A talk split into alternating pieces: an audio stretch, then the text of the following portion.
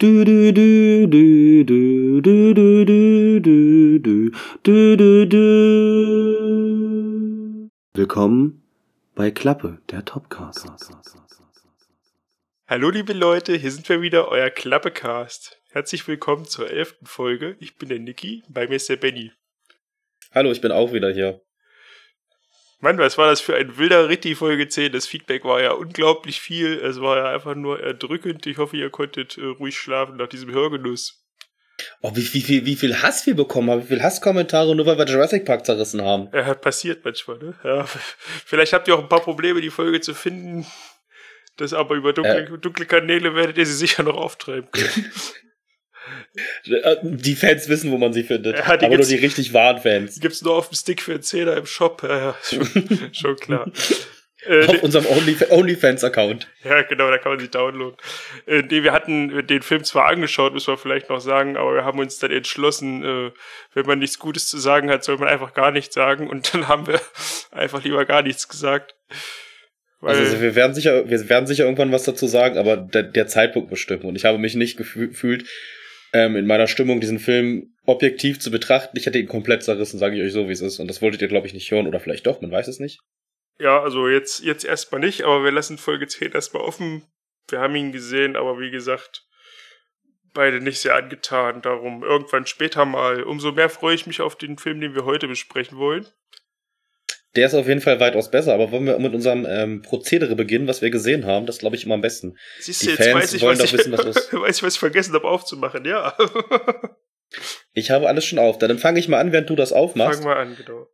Ähm, ich habe gesehen ähm, Ghostbusters Afterlife oder wie heißt er? Ja, Legacy, eins ja, von beiden. Eins von beiden. Schöner Film, also, also viel, viel Nostalgie. Also das ist halt so dieser Film, den du guckst, wenn du Ghostbusters magst. Er ist besser als der Film der Frauen, den ich nie gesehen habe. Und auch besser als Ghostbusters 2. Ähm, ich hatte ein kleines Tränchen im Auge am Ende. Es war halt wirklich ein sehr, sehr schöner Film. Der auch so ein bisschen so eine neue Ghostbusters-Gruppe zeigt, die auch wirklich gut funktioniert. Natürlich, Spoiler kommen die alten auch wieder und das ist, glaube ich, der Moment des Films. Und sie gehen halt auch Sachen ein aus dem ersten Film. Also wenn ihr Ghostbusters 1 gesehen habt, dann guckt den Film. Sehr viele Sachen sind da gut ein bisschen CGI, was manchmal ein bisschen komisch aussieht, aber sehr viel praktische Effekte, das fand ich immer sehr schön. Jetzt, wo ich glaube, Evan Reitman, der Regisseur vom Original Ghostbusters, ist, glaube ich, vor drei Tagen gestorben. Jawohl. Also ein bisschen länger her, und aber ja. Hat er seinen Sohn gemacht und das ist wirklich ein guter Film. Ich hoffe, das geht irgendwann da weiter, aber ich glaube es irgendwie nicht. Bestimmt, es bringt doch Geld, also ich glaube nicht, dass das Schluss ist. Also, also der Film war nicht so erfolgreich, aber halt die Merchandise, Merchandise ist halt richtig krass. Ich habe halt einen Kumpel, und der hat einen Sohn und der halt voll auf Ghostbusters ab. Der hat halt wirklich alles von Ghostbusters. Krass, ich kam da nie so rein. Ich habe mal den ersten gesehen, weil du ihn mir gezeigt hast, aber da war ich ja schon fast 30. Da fällt die ganze Nostalgie ein bisschen weg, so, ne? Den ersten mag ich immer, den habe ich sogar letztens noch mal geguckt auch. Den habe ich jetzt nicht. Ich habe wirklich bloß Filme jetzt bei Letterboxd geratet, die ich zum ersten Mal gesehen habe. Mhm. Den habe ich, glaube ich, auch letztens geguckt noch. Und der erste ist immer noch gut. Der hat dann noch so ein bisschen dreckigeren Humor, also so ein bisschen erwachsen. Es wird andauernd gepafft und irgendwelche Sex-Jokes, was halt Ghostbusters 2 gar nicht hat. Ah, der ist auch, der ist auch dolle quatschig, der erste, finde ich. ich mag den, ich mag den ganz dolle. Was hast du denn gesehen? Hab ich den gesehen, ja. Encanto, den neuen Disney, Schrägstrich Disney Pixar Film. Ich weiß gar nicht. Ja, finde ich, muss man sich nicht angucken. Ist so ein, hm? Toll, das klingt so, ja, hm, nicht so gut. Naja, er läuft halt krass im Kino, wird auch groß beworben, weil halt wieder viele tolle Lieder drin sind. Es wird irgendwie mehr, mehr gesungen als geredet, habe ich den Eindruck. Also da gab es schon bessere Pixar-Filme. muss man, muss man nicht. Also geht dafür lieber nicht ins Kino. Gibt's auch auf Disney Plus. Wenn ihr mal reingucken wollt, ja. Meins war es jetzt nicht. Mhm. Dann äh, Nobody habe ich gesehen mit Bob Odenkirk. Hast du davon schon mal gehört? Den fand ich richtig. Habe ich, hab ich, hab ich gehört, aber war jetzt, der Trailer hat mir gesagt, Mensch, Actionfilm, Mensch, gar keinen Bock auf die Scheiße. Ich glaube, das wäre deins. Der ist so übertrieben dumm, aber er weiß es auch. das, also ich fand das richtig komisch. Das war, das war zwar ein Actionfilm, aber sowas von drüber und dämlich. Da musste, musste sogar ich lachen, obwohl ich ja Action eigentlich nicht so mag. Ja, Prämisse ist irgendwie, jetzt habe ich den Namen vergessen. Wie heißt dieser, dieser Mann, wo der Hund stirbt und dann bringt er alle um? Ähm, John Wick. Ja, genau so, so ähnlich ist das. Stirbt die Katze diesmal oder was? Äh, nee, aber der, der ist irgendwie, der ist einfach nur Familienvater, wird dann im Bus schlecht angemacht oder dann rastet er aus und dann geht's los. Hat irgendwie, hat irgendwie schlechte Laune den Tag und dann, dann zerlegt er alle. Fühle ich, das fühle ich auf jeden Fall. Ja, deswegen fand ich das schon mal einen guten Aufhänger. Ja. Also der macht Ähm. auf jeden Fall Spaß. Ähm, ich habe noch einen Film von ähm, Studio A ähm, 24 geguckt wieder. Mhm, die sind ja immer gut. Die mag ich. Ähm, The Green Knight. Das geht um die ähm, Geschichte von König Arthurs Sohn. Und der wird halt irgendwie von einem, da kommt halt so, so ein, ja, so ein grüner Ritter, der aussieht wie so, wie so ein Waldmensch, sag ich mal, wie Baumbart so ein bisschen. Und der kommt rein und sagt, yo, hier, du kriegst mein Schwert, wenn du mich in einem Kampf besiegst. Aber das, was du mir jetzt zufügst, das werde ich dir in einem Jahr zufügen. Und der schlägt ihm halt den Kopf ab. Und dann geht's halt um die Reise, dass er ein Jahr später ähm, dahin reist zu dem Baummenschen, um halt sich, sag ich mal, auch den Kopf abschlagen zu lassen. Und das ist halt so die Geschichte. Ist jetzt kein 10 von 10 Film, aber die Bilder sind halt wirklich gut. Die Geschichte kannte ich vorher auch nicht, aber könnt euch auf jeden Fall mal gönnen. Ich meine, Stu Studio A24 macht halt immer relativ besondere Filme. Ja, war der der, gehört auch dazu. war der nicht dolle lang und langweilig anzugucken? Habe ich nur so im Internet gelesen. Ich fand den jetzt nicht so langweilig. Ich hab halt ein bisschen mehr Action am Ende oder so irgendwie so, so einen großen Plot-Twist, aber wenn du dich danach beliest, ist es halt gar nicht so ungut. Ich habe mir jetzt auch dreieinhalb Sterne gegeben. Ah ja, In Ordnung. cool, cool. Dann muss ich mir den doch nochmal angucken. Ich habe den so ein bisschen weggeschoben, weil die Kinos auch zu der Zeit zu hatten, aber naja gut, ist halt zurzeit schwierig. Gönn ihn dir. Ge gibt's im Internet Laster. Also ich kann euch sagen, alles, alles, was ich, alles, alles, was ich gesehen habe, habe ich ähm, Im Kino geschaut, Quellen. im, Im Ki- Kino doch, doch, doch. geschaut. Doch, ein, einen Film gibt's, den habe ich auf Netflix, wenn ich Netflix hätte, geschaut, aber ich habe kein Netflix, also hm, kommt am Ende. also auf Netflix hast du den geschaut. Ich Genau. habe ihn auf Netflix geschaut. Genau. Was hast du denn noch gesehen? Ich war in einem Special Screening von einer Wiederaufführung von Mulholland Drive von David Lynch. Der lief im Rahmen eines Best of Cinema, einer Best of Cinema Vorstellung hier im Kino.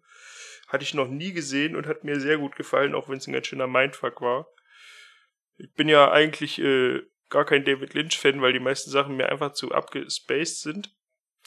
Dune. Ja, komm. Und ja, aber ich will jetzt auch nichts verraten, weil ich weiß nicht, ob der Film dann noch Spaß macht. Aber ich kann verstehen, warum das so Best of Cinema, warum der da mit reingezählt wird.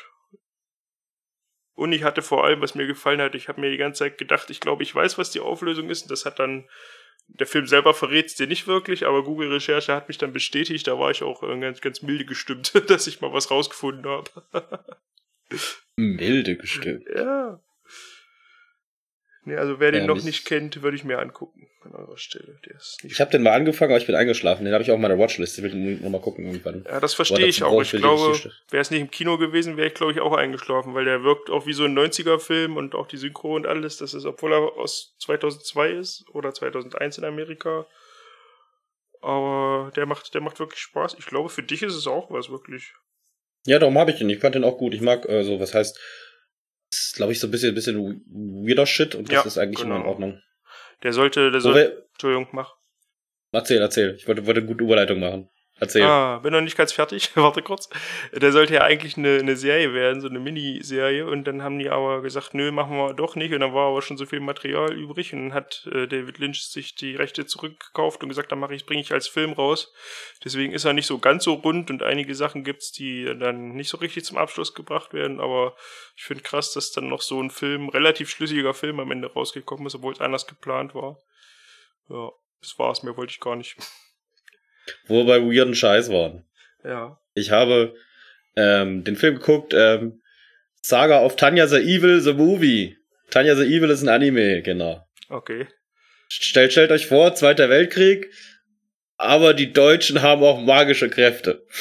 Und alle anderen auch und können irgendwie fliegen und es ist recht weird, sage ich euch. Ö- Irgendwie geht's halt darum, dass ein Typ gestorben ist in der Welt und der wird halt irgendwie in ein Paralleluniversum oder irgendwo anders hingeschickt, wo der Zweite Weltkrieg oder Erster Weltkrieg ist und er ist dann irgendwie ein kleines Mädchen und muss halt irgendwie alle umbringen gefühlt. Ist in Ordnung. Eher was für Leute, die halt wirklich Langeweile haben. Ich wurde dem Film jetzt nicht 10 von 10 geben, 3 gegeben, weil die Serie war in Ordnung. Ja, so viel dazu. Du, hast, du hast doch diesen anderen Kriegsanime neulich schon hier geschaut auf Amazon Prime, ne? Wie hieß der noch gleich? Welchen Kriegsanime? Oder bin ich da gerade falsch? Oh, ich weiß, Ich weiß gar nicht. mehr. Auf Amazon Prime hatte ich bloß ähm, Dingsbums geguckt. Ähm, ich glaube, Neon Genesis Evangelion 4. Punkt bla bla plus 1 plus 10, keine Ja, Ahnung. ja, ja, ja. So, ich muss einfach mal hier meine Amazon Prime App aufmachen. Hast du denn noch gesehen, mein kleiner Freund? Habe ich denn noch gesehen? Licorice Pizza habe ich gesehen. Der wird ja irgendwie gerade so als Film des Jahres, äh, wird der zumindest in der Bubble, wo ich so unterwegs bin, angepriesen. Coming-of-Age-Film von Paul Thomas Anderson inszeniert, spielt so in den 70er Jahren. Ja, ich war ein bisschen enttäuscht. war, aber wenn man immer so in Film des Jahres geht und dann äh, ist es nicht so cool, wie man irgendwie erwartet aufgrund der Rezension, dann ja. War eine solide 3 bei mir, aber Das kann halt bloß Dune machen. Wenn man in Dune geht, weiß man, was kommt. ja. Ja, das stimmt natürlich. Obwohl äh, bei Promising Young Woman, Hm?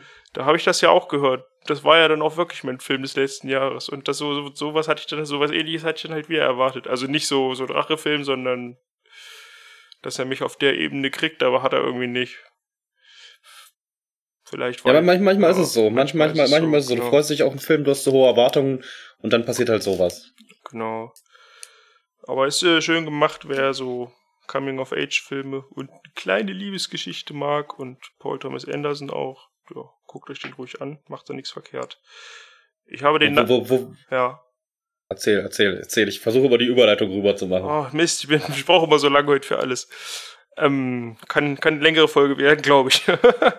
ich habe den Namen rausgefunden von dem Anime, den du geschaut hast. Vinland Saga. Ja, Vinland Saga ist großartig. Ja, siehst du, das, das guck, war. guck, guck das, guck, guck Vinland Saga, meine Freunde. Das war aber ein anderer Krieg, ne? Das war nicht der, der es, ist- es ist nicht Erster oder Zweiter Weltkrieg, es ist halt der Krieg der, ja, Wi- Wi- Vinland. Es geht halt um, Wikinger, die gegeneinander kämpfen und es ist einfach eine Rachegeschichte, die Hatte- halt wirklich gut zu Ende geht. hatte nur noch Krieg im Kopf. Siehst du, den, den muss ich, muss ich auch noch mal irgendwo finden. Also, Auf Prime ist ja immer nur noch der Eng, äh, irgendwie mit deutschen Untertiteln oder so. Ich glaube, Englisch ist es bloß. Ah, oder so, das ist ja noch schöner. Obwohl obwohl es eine deutsche Synchro gibt, immer sehr. Zu Teil des Evil gibt es übrigens auch deutsche Synchro. Also, wer es gucken möchte, es gibt der deutsche Synchro dazu. Ich glaube aber, ja, sogar auf, ähm, wie heißt es denn, Crunchyroll, was jetzt auch für Nintendo Switch gibt. Liebe Switch-Besitzer, jetzt könnt ihr endlich ähm, Animes auf eurer Switch gucken. Hey, geil, für richtig Geld. Ähm, wo, wo, wo wir bei Film des Jahres waren. ja. Ich habe Spider-Man No Way Home geguckt. Ich habe keinen Spider-Man-Film von ähm, Tom Holland davor gesehen. Ja, Tobey Maguire ist da, das fand ich gut. Es, äh, die, Willem Dafoe war da, das war auch gut. Es ist halt, hey, guck mal, das gab's mal. Ja, sehr viel Nostalgie, so, so wie bei äh, Ghostbusters, aber irgendwie hat die mich nicht so gecatcht, außer Tobey Maguire. Es war halt so, hey, guck mal hier, was mal war.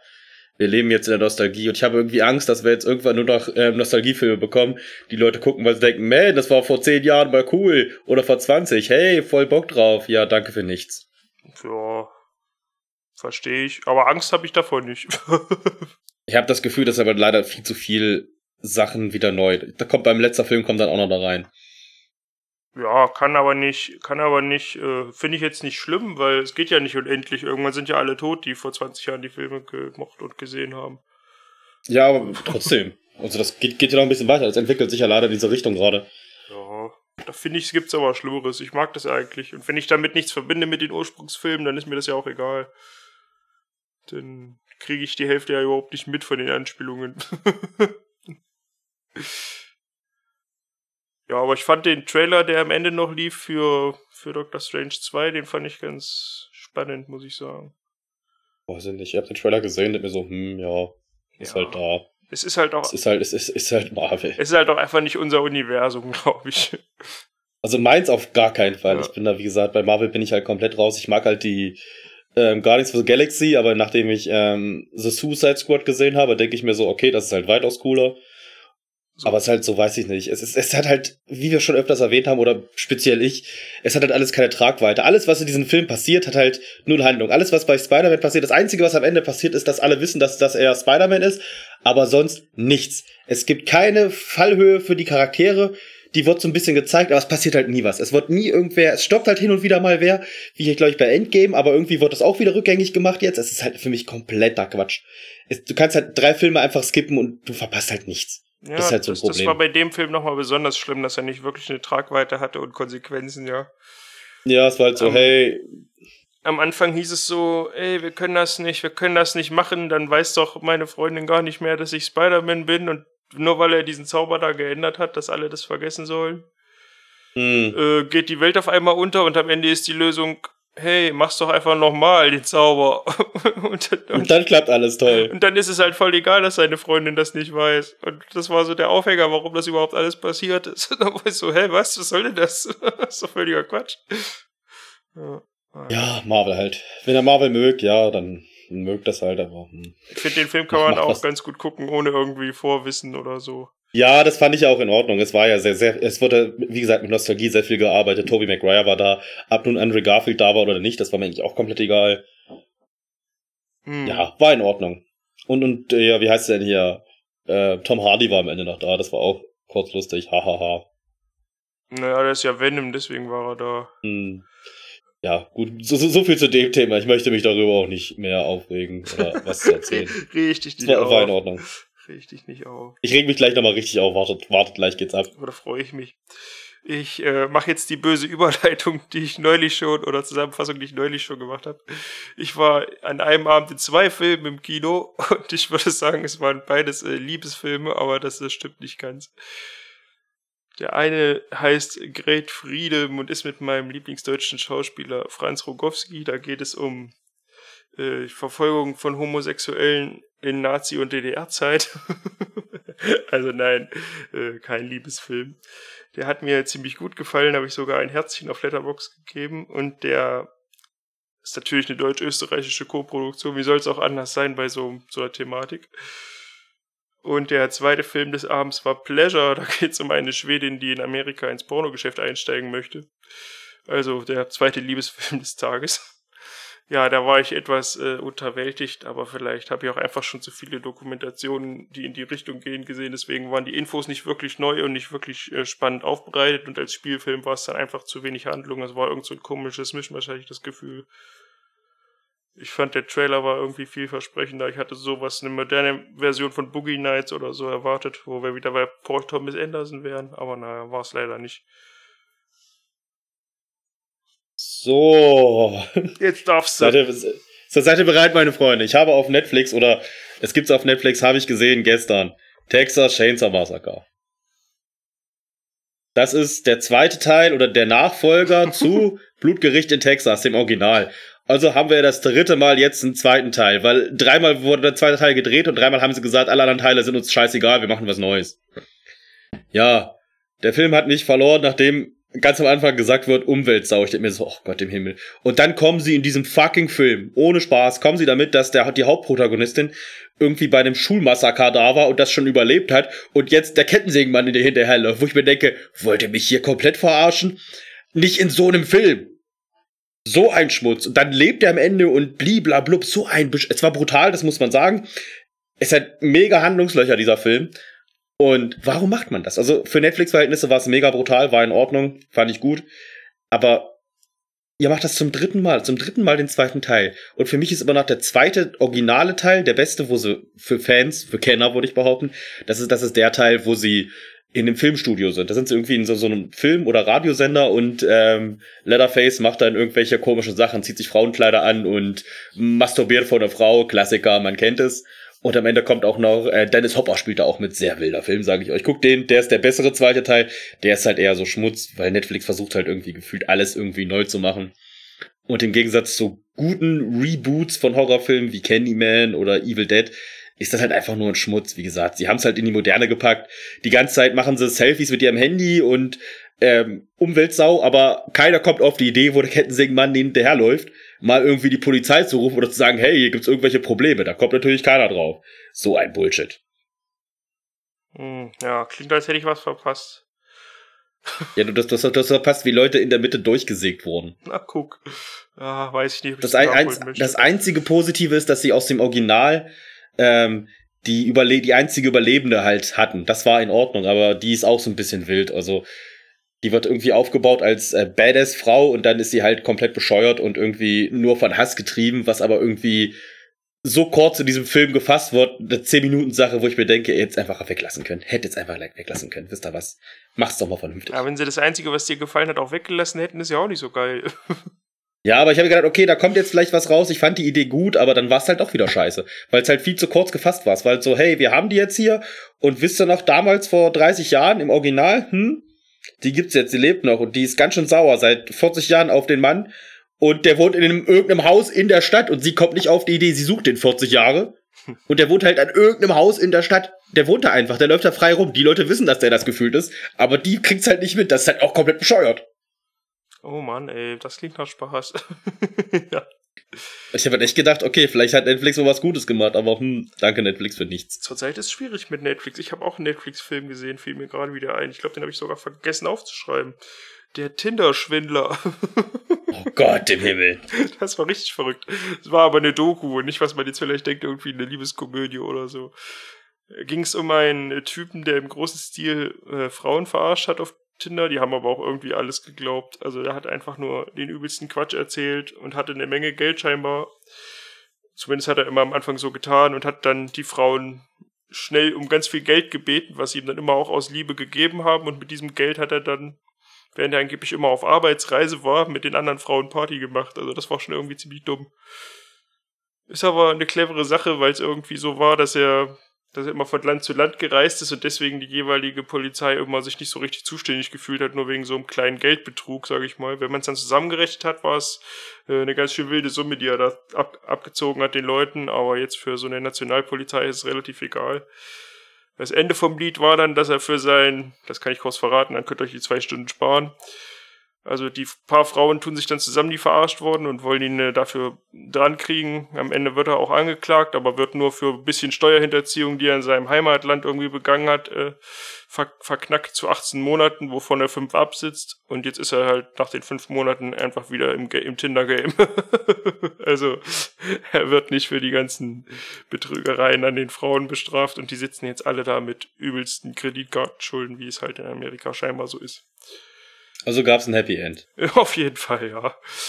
Die Idee fand ich ganz, also da muss man erstmal drauf kommen und da braucht man auch richtig viel kriminelle Energie. Ich glaube, ich hätte mich da nach mindestens einem halben Jahr hätte ich mich irgendwie selbst verraten aus Versehen oder so.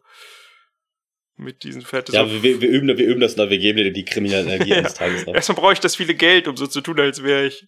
Was hat er gesagt? Irgendwie Sohn eines Diamanten, Diamantenbosses oder so, wie das heißt. Äh, Juweliers, genau. Ja, ich weiß man auch nicht. Hat funktioniert. also ich kann jetzt sagen, ich habe leider nicht, leider nicht mehr gesehen, aber wie gesagt, nach Texas Chainsaw Massacre wollte ich auch nicht mehr sehen. Aber einen habe ich, einen hab ich noch gesehen, weil ich äh, gesehen habe, dass er auf Netzkino verfügbar ist. Ein sehr guter YouTube-Kanal, wo man gratis und legal Filme schauen kann. The Man from Earth. Ich spreche das absichtlich so aus.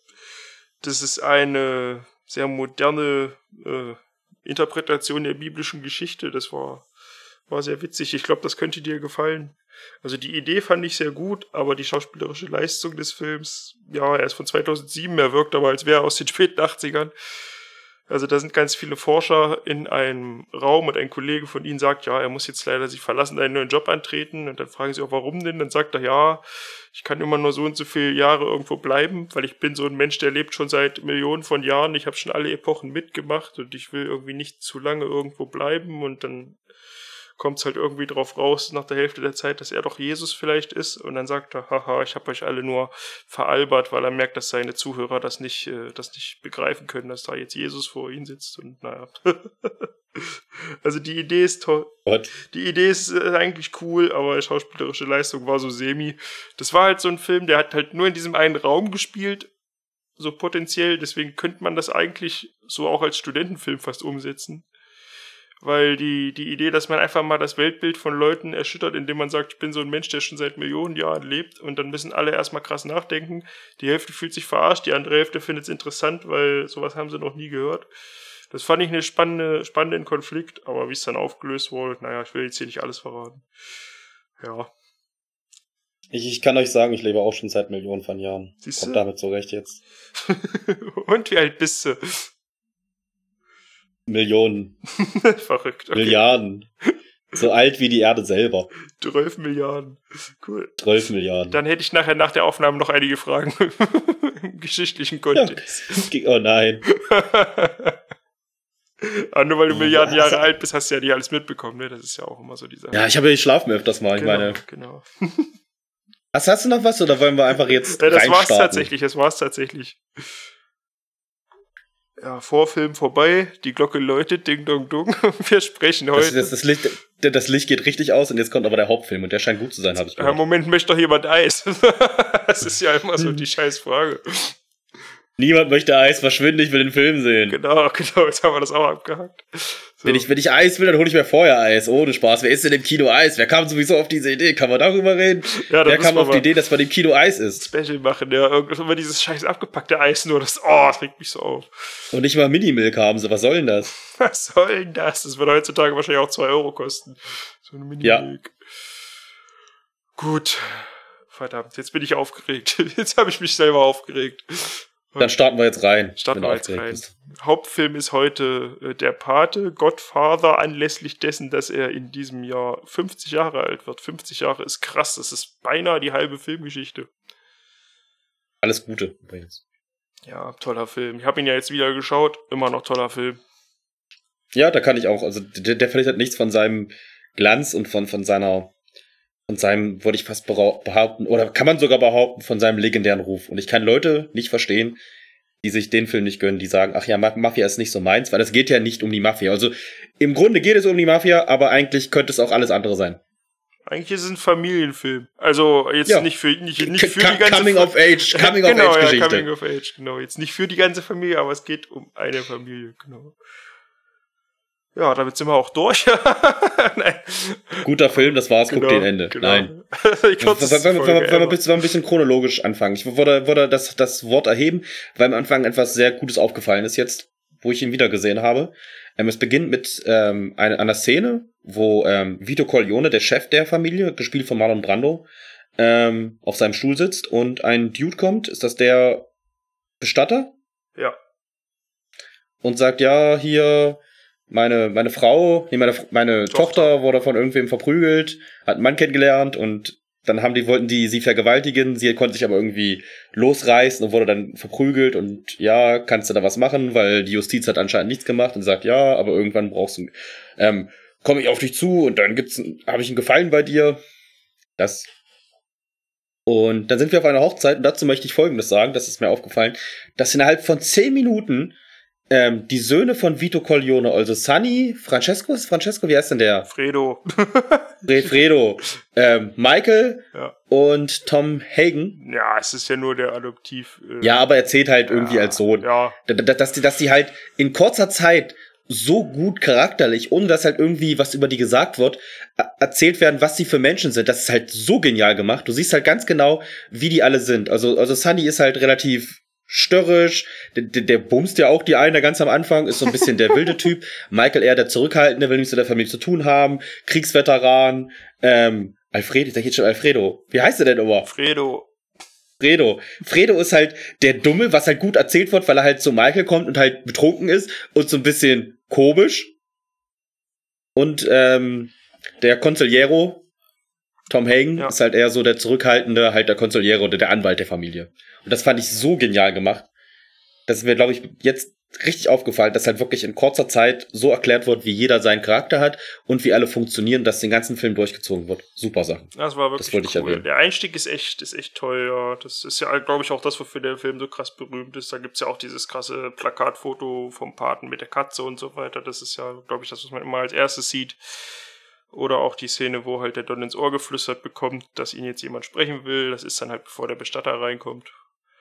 Da wird halt dieses Ganze irgendwie in einer Szene zusammengefasst, dass halt man immer zum Don kommen kann, dass er dann Gerechtigkeit, sagt er ja immer, ich will Gerechtigkeit, dass der Don einem dann Gerechtigkeit in seinem eigenen Kosmos verschafft, wo es die Politik und Polizei eben nicht mehr kann. Und das führt halt dieses ein, was halt so viele Filme und Geschichten danach gemacht haben, dass halt die Mafia so funktioniert und man weiß sofort mit dieser einen Szene nur, ja, alles klar, dann wird's wohl so sein.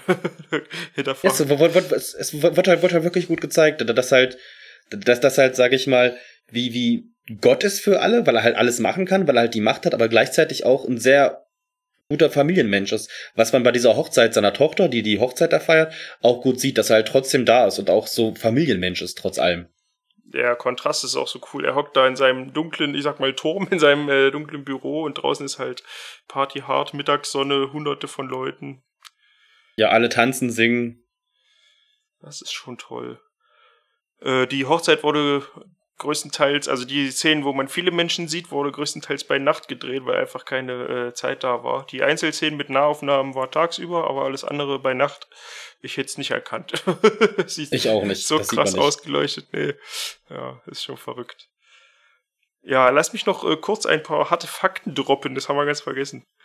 Also 72 rausgekommen, Francis Ford Coppola, der Regisseur gewesen ich würde sagen, falls, äh, falls, ja, nee, ich würde sagen, weil es also ein Jubiläum jetzt ist, können wir auch ein bisschen auf die Zeit eingehen, ist ja doch schon eine Weile her.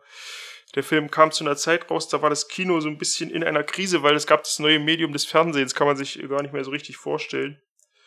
Das ist ja auch schon anscheinend tot, habe ich gehört. ja, zumindest ist es auch gerade in einer Krise. Vielleicht passiert ja was Cooles Neues, das wäre ja nicht schlecht. Und es äh, begann die Ära des New Hollywood in, haha, Hollywood, ja, im Kino halt. Und die äh, zeichnet sich dadurch aus, dass eben die Regisseure das Sagen haben. Vorher war es eben so, dass die Studiobosse, immer so die großen Mogule hin bei Paramount, MGM und Co., haben gesagt, das machen wir so und so. Und der Regisseur ist quasi nur der, der den Auftrag entgegennimmt und dann nach, äh, nach Plan des Geldgebers ausführt. Und das wurde zu der Zeit eben anders.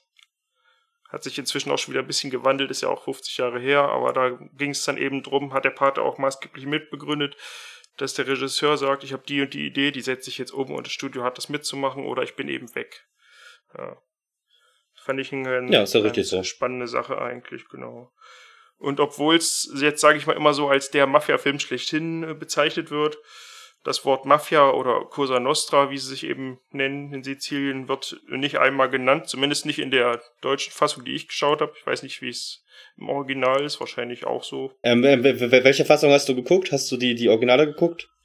Wo Al, Al Pacino nicht seinen Standard-Synchronsprecher hat? Ja, also die älteste, die es gibt, habe ich geschaut. Genau, die habe ich auch gesehen. Ja, finde ich auch irgendwie geil. Ich habe dann mal zum Vergleich mal auf YouTube, da kann man sich ja so ein Schnipsel von den anderen äh, deutschen Synchros angucken. Das habe ich auch gemacht. Siehst du? das sind schon Freaks. Ja, ich glaube, da haben wir schon die beste gesehen. es, es passt, passt halt auch irgendwie. Ich passt halt zu El Pacino eine andere Stimme, weil er halt, sag ich mal, noch recht jung ist. Und ja, sehr, sehr, sehr unerfahren. Er ist halt, ist halt, also er war halt im Krieg, das wird halt erwähnt. Ja, genau. Und er hat seine Freundin dabei, Diane Keaton. Kay. ich weiß gar nicht, was ihr richtiger Name ist, aber ich glaube, sie heißt einfach nur Kay die ganze Zeit. Die Mafia war sehr beeindruckt, dass der Buchautor Mario Puzo oder Puzzo, ich kann nicht so richtig italienisch, äh, wohl nie Teil der Mafia war, weil sie so meinten, no, das hast du dir alles einfach ausgedacht, das ist so viel zu nah an der Realität, als dass du nie, äh, ja, nie äh, Teil des Ganzen warst, aber war er angeblich wirklich nicht. Und sie wollten dann immer gerne mitspielen und da gab es wohl so ein bisschen Kunkelei. Bis heute weiß man nicht so ganz genau, wer von den Leuten im Film jetzt wirklich ein Mafia-Mitglied war und wer nicht. Das finde ich ganz spannend. Und am Ende gab's. Also manche sehen, manche sehen auch wirklich so aus. Ja, das ist sehr gut gecastet zum Teil. Am Ende, als der Film dann rauskam, haben die Mafia, äh, die Mafias, ja, die Mafiosi sich ein bisschen aufgeregt, dass sie äh, anstehen müssen im Kino, beim Kino ewig lange, weil sie sind doch eigentlich, es geht doch um sie und wieso sie nicht rein. Und dann haben, wurden sie größtenteils nach dem Anstehen noch nicht mal reingelassen, weil die Kinobetreiber halt keinen Mob in ihrem Kino haben wollten. Und dann gab's so Sondervorstellungen nur für die Gangster, wo dann wo dann einfach nur ein Saal voller Mafiosi war und die haben dann teilweise vorne am Tresen 1000 Dollar Trinkgeld gegeben und so. Das fand ich schon wieder richtig lustig. Also ja, jeder, der den Film sehen wollte, durfte ihn dann auch sehen und es wurde zum altbekannten Überraschungshit. Und zum besten Film aller Zeiten, würde ich behaupten. Ja, nicht laut IMDb, aber das ist eh äh, Schmutz, diese Liste. Ja, IMDb, also jetzt, jetzt, jetzt mal ehrlich, also die Verurteilten auf Platz 1. Ich weiß auch nicht, was das reden. immer soll. das ist so richtig. Der, der, der, der, Film ist, der, der ist in Ordnung, aber jetzt auch nicht toll. Also ich habe den gesehen und hab mir so, kommt da jetzt noch irgendwas? Habe ich irgendwie was verpasst oder so? Nee, irgendwie nicht, ne. Ja. Verstehe ich nicht. Das ist schon wirklich verrückt. Oder, oder dass, dass, dass niemand den Film versteht und alle sagen, geil, Mann. 10 von 10. ja, uh, ja. ich weiß auch nicht, was das soll. Es ändert sich auch nicht seit 20 Jahren, also. Ja, sehr komisch, alles, sehr komisch. Aber, aber für mich ist das der Film. der, der, der Film. Ja, verstehe ich. Finde ich auch, finde ich auch super. Wenn wir, jetzt, wenn wir jetzt in die Handlung oder hast du noch irgendwelche Hintergrundinformationen? Äh, wo du sagtest, es sind so viele Leute bei der Hochzeit. Ähm, es gab ein offenes Casting, das kann ich mir heut, heutzutage auch überhaupt nicht mehr vorstellen. Also es wurden, es wurden einfach Hinz und Kunst, jeder konnte sich bewerben und viele haben sich auch, irgendwelche Hausmeister, irgendwelche Arbeits- und Obdachlosen, also alle haben sich beworben, da bei diesem Film mitzuspielen, würde ich auch nicht anders machen. Wenn ihr irgendwie hört, dass ich kann in einem Hollywood-Film mitspielen. Und das hat halt ein halbes Jahr ewig lang gedauert, um die Rollen zu besetzen, weil so viele Leute halt gerne mitmachen wollten und dementsprechend auch viele abgelehnt wurden. Was interessant ist, insbesondere eben Marlon Brando und Pacino, die wollte Coppola eben von Anfang an. Und das Studio aber nicht, also Paramount wollte die unbedingt nicht. Und dann haben sie noch ein halbes Jahr oder ein Jahr, keine Ahnung wie lange, äh, Probeaufnahmen und Castingaufnahmen mit anderen Menschen gemacht. Und die haben insgesamt 400.000 Dollar gekostet und am Ende wurden es eben doch äh, Brando und Pacino. das ist schon. Ja, ist schon hart. Hätte man das Geld auch anders äh, anlegen können. ja, nee, dann die restlichen Fakten würde ich einstreuen, wenn wir zu den Szenen kommen, eigentlich. Ja, dann, dann schieß mal los. Wir hätten jetzt die Hochzeit. Wir können ja, können ja weitergehen, chronologisch. Genau. Man sieht halt zum ersten Mal den Paten in seinem Zimmerchen mit dem berühmten äh, Bulldoggen-Gesicht. Da, wo, hat, er, hat er nicht da irgendwie Sachen im Mund gehabt sogar? Ja, er hatte, es gab eine Probeaufnahme, das hat das Studio verlangt, sonst, äh, sonst nehmen sie ihn nicht, das war so die Bedingung. Der muss ein Probecasting machen und da hat äh, Coppola ihm gesagt, ja, mach dir keine Sorgen, das ist nur irgendwie ein, wie nennt man das, Kostümprobe oder so. Also er hat ihm das als was anderes verkauft, weil es ja nicht sein kann, dass der große Marlon Brando, der irgendwie laut diverser Quellen der berühmteste Schauspieler zu dieser Zeit war, noch so eine Probeaufnahme machen muss. Darum sind sie unter einem anderen Vorwand dahin gereist und als sie dann bei ihm im Schlafzimmer standen, hat er sich irgendwie Wattepads in die Backen gestopft und hatte, sah dann schon so aus, wie er später aussah. Und im Film selber war es dann irgendwie eine, äh, wie sagt man, eine Prothese, ein Gebiss mit irgendwie so Ausbeutelungen in den Wangentaschen, damit er halt so Bulldoggenmäßig aussieht. Ähm, dazu kann ich noch sagen, dass, oder können wir noch sagen, dass Marlon Brando für die Rolle einen Oscar bekommen hat? Ja, den er aber gar nicht den, entgegengenommen hat. Den, den, er nicht entgegengenommen hat, was eine sehr interessante Geschichte ist. Ähm, da ich nämlich auch eine Reportage zugesehen, ähm, irgendwie The Last Days auf Marlon Brando, da wird das nämlich nochmal, ist eine Dokumentation auf YouTube, könnt ihr euch angucken, weil er wollte irgendwie 2004 nach einem Film für Indien drehen und da wird das alles nochmal besprochen, ähm, dass er sich halt für die ähm, Indianer, für die aus, aus Amerika stark gemacht hat, obwohl er keiner ist und die ihn halt dann auch so richtig gefickt haben und gesagt haben, hey, du kannst ja nicht den Oscar ablehnen. Ähm, du bist gar keiner von uns, was relativ hart ist, weil er hat sich halt für, für eine Minderheit eingesetzt, obwohl er nicht dazugehört, um vielleicht der ein bisschen Gehör zu geben. Und die haben ihn halt einfach gesagt, weißt du was, leck uns, leck uns doch mal am Arsch. Ja, das hat, das war aber auch ziemlich strange. Also er hat bei dieser Oscar-Verleihung dann einfach eine Frau im Indianerkostüm da hinstellen lassen, die dann gesagt hat, ja, hier für die Rechte der Indianer und so. Äh, aber das war halt, soweit ich's rausbekommen habe, keine wirkliche Ureinwohnerin, sondern einfach nur eine bezahlte Schauspielerin. Das da habe ich nicht zugesehen. Das, deswegen verstehe ich den Hass auch so ein bisschen. okay, das wusste ich nicht. Dann kann ich es verstehen. Ja. Wenn es wirklich so war, dann ja. Wenn nicht, verstehe ich es nicht. Ja, wenn nicht, das sind immer diese Stellvertreterkriege, da muss man ein bisschen vorsichtig sein. Aber andererseits finde ich, ich finde es auch gut, wenn sich Leute, die nicht selber betroffen sind, für andere einsetzen, weil sonst ja. äh, wäre die Welt ja noch ein viel schlimmerer Ort. Ja, weiß ich nicht. Ist auch alles schon richtig lange her, deswegen kann ich da nicht so richtig viel zu sagen. Ich habe auch selber keine indianischen Bekannten oder sowas. Ich auch nicht. Die machen Glücksspiel, habe ich gehört. ja, habe ich auch gehört, aber ich weiß nicht, ob das nicht nur ein Vorurteil ist. So, wir, wir starten jetzt weiter, sonst kommen wir nie, nie irgendwie weiter, sonst geht die Folge drei Stunden. Ja, so ist es halt. Der Film übrigens, habe ich gar nicht gesagt, geht auch ungefähr drei Stunden. Also müsst ihr ordentlich Sitzfleisch mitbringen. Heutzutage tun sich oder, oder Liegefleisch, wenn das zu Hause viele guckt. schwer mit sowas, ja, genau. Wie geht's denn weiter eigentlich? Jetzt kommt doch, jetzt kommt doch, wie heißt der Sänger? Ich kann das immer nicht. Der, der, der, ich weiß nicht, wie der Sänger heißt. Es kommt auf jeden Fall ein Sänger, der halt in Hollywood früher, also als Sänger Erfolg hat, aber langsam älter wird und der will unbedingt die Rolle in einem Hollywood-Film. Und damit wird er seine Karriere wieder starten, aber der Produzent will ihn nicht verpflichten. Und dann sagt der Pate, ja, hör auf rumzuheulen, schreit ihn an, wird laut, was, was relativ spannend ist, weil er zum ersten Mal nicht dieses Gediegene hat, dieses Ruhige, sondern ihn wirklich anschreit und sagt, ja, sei jetzt ein Mann. Und er sagt dann, ähm, Tom Hagen sagt halt, yo, Bruder, fahr mal dahin und klär das mal. Stimmt. Genau, da wird dann, wird dann hingefahren zu diesem Produzenten und wird gesagt, ja, verpflichtet doch bitte hier unseren Sängerfreund, der übrigens auf Frank Sinatra basiert, weil irgendwie gab es da so eine kleine Fehde zwischen Coppola und Sinatra. Deswegen wurde nicht Sinatra direkt besetzt, sondern einfach nur dieser Typ. Ja, wird dann, hingef Und dann- dann- wird dann dann- hingefahren, dann wird dann erstmal das- wird dann erstmal abgelehnt, sagt der Produzent, ist mir doch egal. Also, ich weiß zwar, und dann irgendwann offenbart dann der, ich weiß nicht, da ist irgendwie so ein komischer Schnitt. Es wird dann offenbart. Also, also, also, also, der also der. Produzent sagt, da- da- dass er ihn nicht nimmt, weil er halt irgendwie eine junge Schauspielerin von ihm hat er irgendwie ähm, verführt oder so und die irgendwie kaputt gemacht und sie war doch sein bestes Pferd im Stall und die geilste, die jemals im Bett hatte. Sehr wild. Also wird halt gezeigt, dass es halt ein richtig Geld und Sex und machtgeiler Produzent ist. Also ich finde die, die Charaktere, die halt wirklich denen was passiert in diesem Film, werden halt immer sehr, böse dargestellt. Ja, das stimmt. Ach, Also es wird halt so gezeigt, dass die Mafia eigentlich die Guten sind in irgendeiner Form. ja, das ist halt auch immer dieses Verromantisieren von diesem Gangstermilieu. Deswegen mag man die Filme vielleicht auch so. Aber eigentlich sind das ja auch alles äh, scheiß Killer, ne? Ja, Muss man immer mal sich ins Gedächtnis rufen. Ja, das stimmt schon. und dann auf jeden Fall ähm, lehnt, lehnt der Produzent das ab. Und dann hat aber Tom Hagen irgendwie vorher gesehen, dass er irgendwie ein Pferd füttert. Und dann endet, endet diese, dieser, ganze, dieser ganze Ausflug damit, dass der Produzent aufwacht und Blut ist in seinem Bett. Und dann die sehr ikonische Szene, wo ein Pferdekopf in seinem Bett liegt, von seinem Lieblingspferd. Und dann bekommt der Sänger natürlich die Rolle. Das war großartig. Diese, diese Pferdeszene, also das Blut sieht heutzutage. Und dieser Schrei. Dieses Blut sieht nicht mehr wirklich aus wie Blut, finde ich. Aber der Pferdekopf, ja, es sollte unbedingt ein echter Pferdekopf sein. Es war ein echter Pferdekopf. ja. Und Das grüne Neune. sie hatten erst einen anderen aufgetrieben, aber da hat der Regisseur gesagt, das ist nicht der Kopf eines Rennpferds. Rennpferde haben ganz besondere Köpfe. Und dann haben, haben sie irgendwie eine Hundefutterfabrik ausgemacht, die irgendwie Rennpferde verfüttert. Und dann haben sie da angerufen und es war wohl gerade ein äh, Pferdekopf in der Kühlung, sag ich mal. Und dann haben die den abgeholt und haben den da vor sich hingammeln lassen.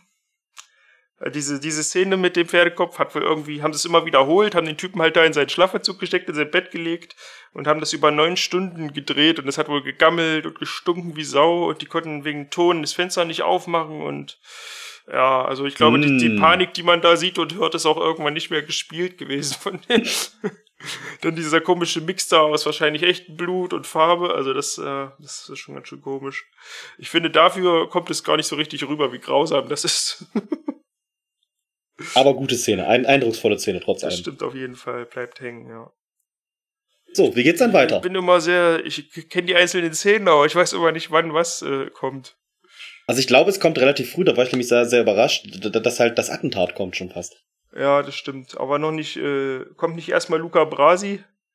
Luca Brasi ja, Luca Brasi, kommt. Lu- Luca Brasi kommt ja schon bei der Hochzeit und sagt dann, erzählt dann schon vorher was und soll dann ausmachen, weil es kommt erst, erst kommt das Gespräch mit dem Türken. Das ist wichtig. Genau, genau. Also Luca Brasi ist so der, der Hitman der, der Familie im Prinzip. So ein Killer-Typ, der immer, wenn, wenn irgendwas nicht weitergeht, dann kommt halt Luca Brasi, wird dann angeheuert und äh, sagt nochmal den Leuten, ihr wisst schön, für wen ich arbeite und es wäre schon schön, wenn ihr hier macht, was wir wollen, sonst töte ich euch nämlich.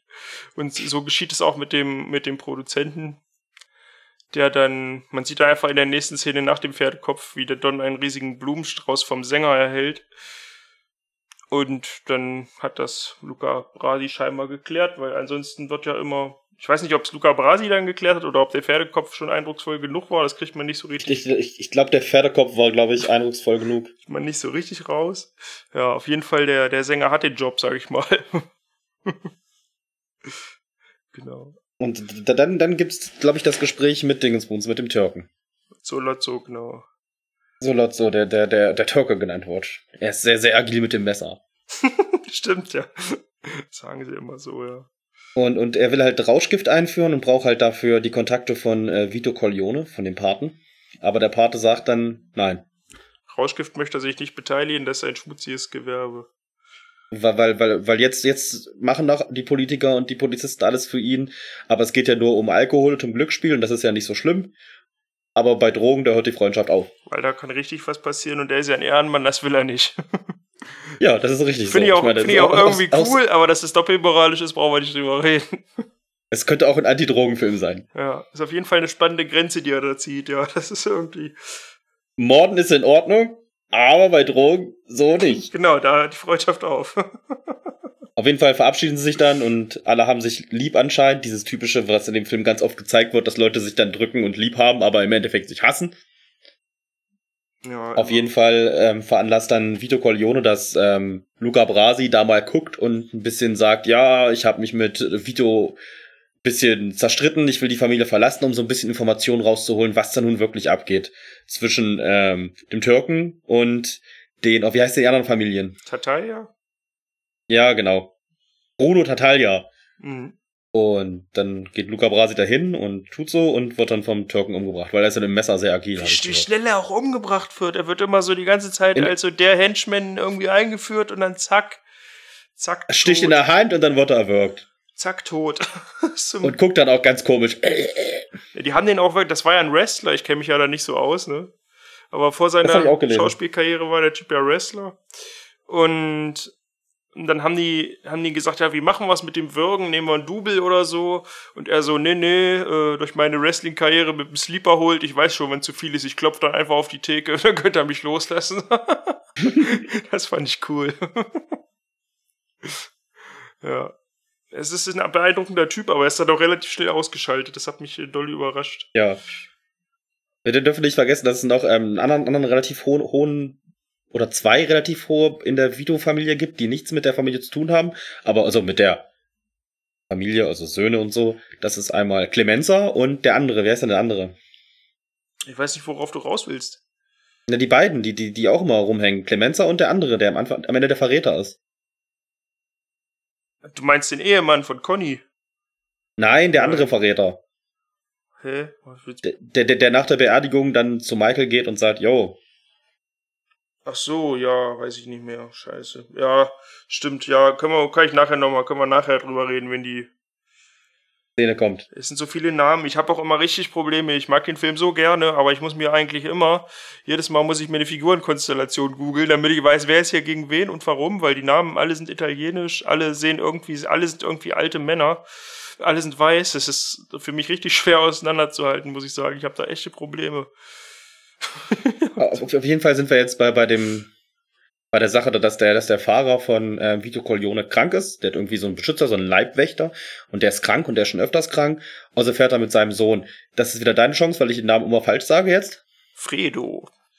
Mit dem fährt er dann einkaufen. Und Vito sagt dann, oh ja, so, so ein paar Orangen brauche ich noch und so ein bisschen was. Und da kommt der Klassiker, immer wenn Orangen in diesen Film kommen, dann sterben Menschen. Die Szene kennt man auch, ja, die wird ganz oft zitiert und übernommen. Also die beiden fahren einkaufen, der Don äh, wird dann am Orangenstand oder Gemüsestand äh, angeschossen, wird auch ikonisch von oben gefilmt. Warum ist die große Frage? Einfach weil es geil aussieht. Es hat keinerlei Bewandtnis. Der Don wird dann von zwei, ja, zwei Attentätern äh, in den Rücken, glaube ich, mehrfach geschossen. Hm? Und es ist nicht klar, ob er überlebt oder nicht. Ich finde Fredos Rolle da irgendwie seltsam, weil er irgendwie nichts tut.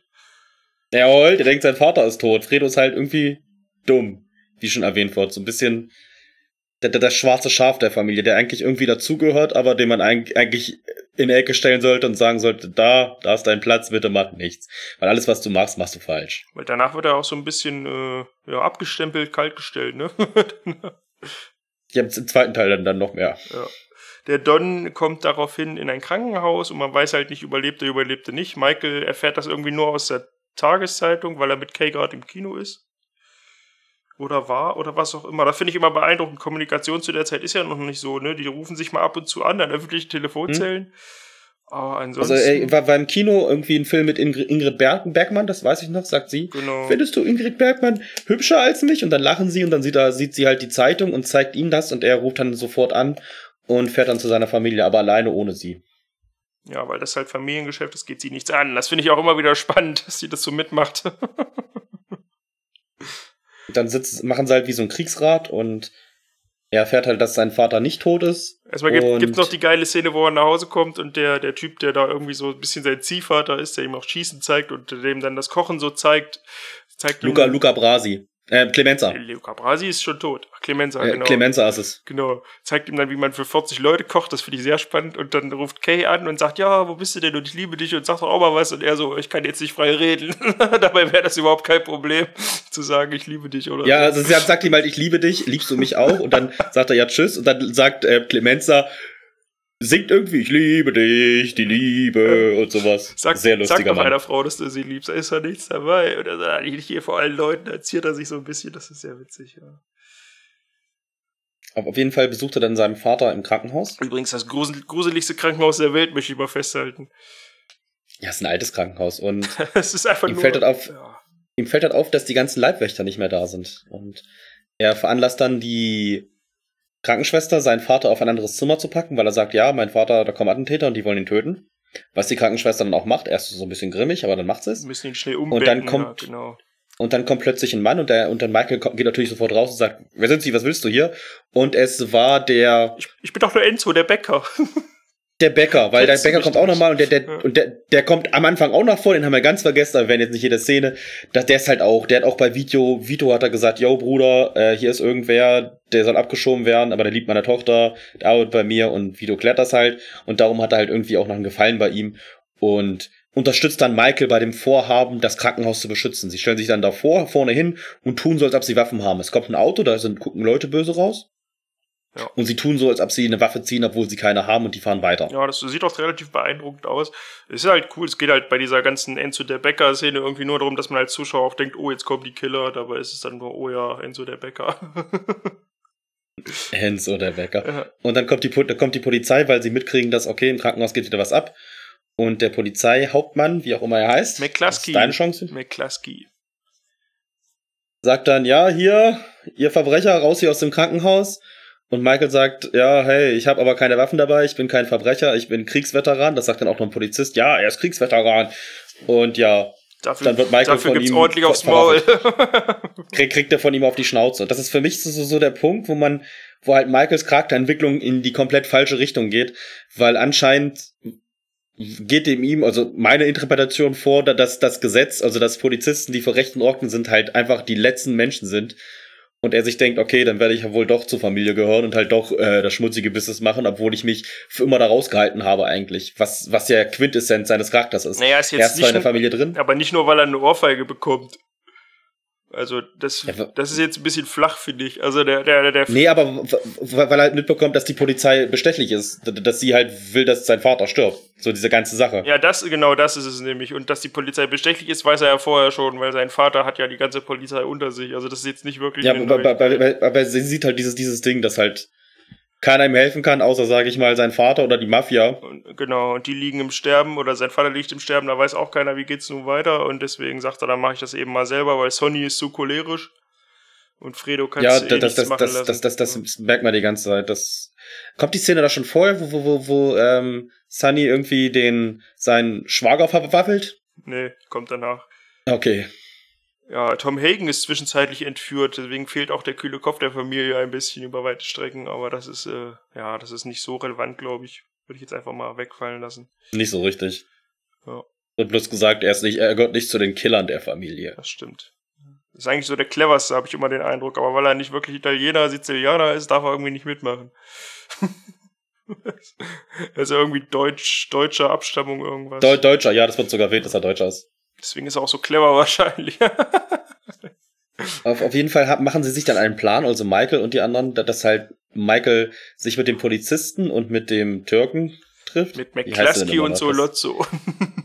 Mit denen trifft und sie im Café erschießt, weil er soll derjenige sein, der, wo der Don angeblich jetzt tot ist, ähm, das klären soll irgendwie. Und halt, ja, da- dass, dass halt die Corleones sich ein bisschen unterordnen und halt ihre Kontakte freigeben für den Rauschgifthandel, was halt der Grund der Sache ist, dass alle sauer auf die Genau. Sind.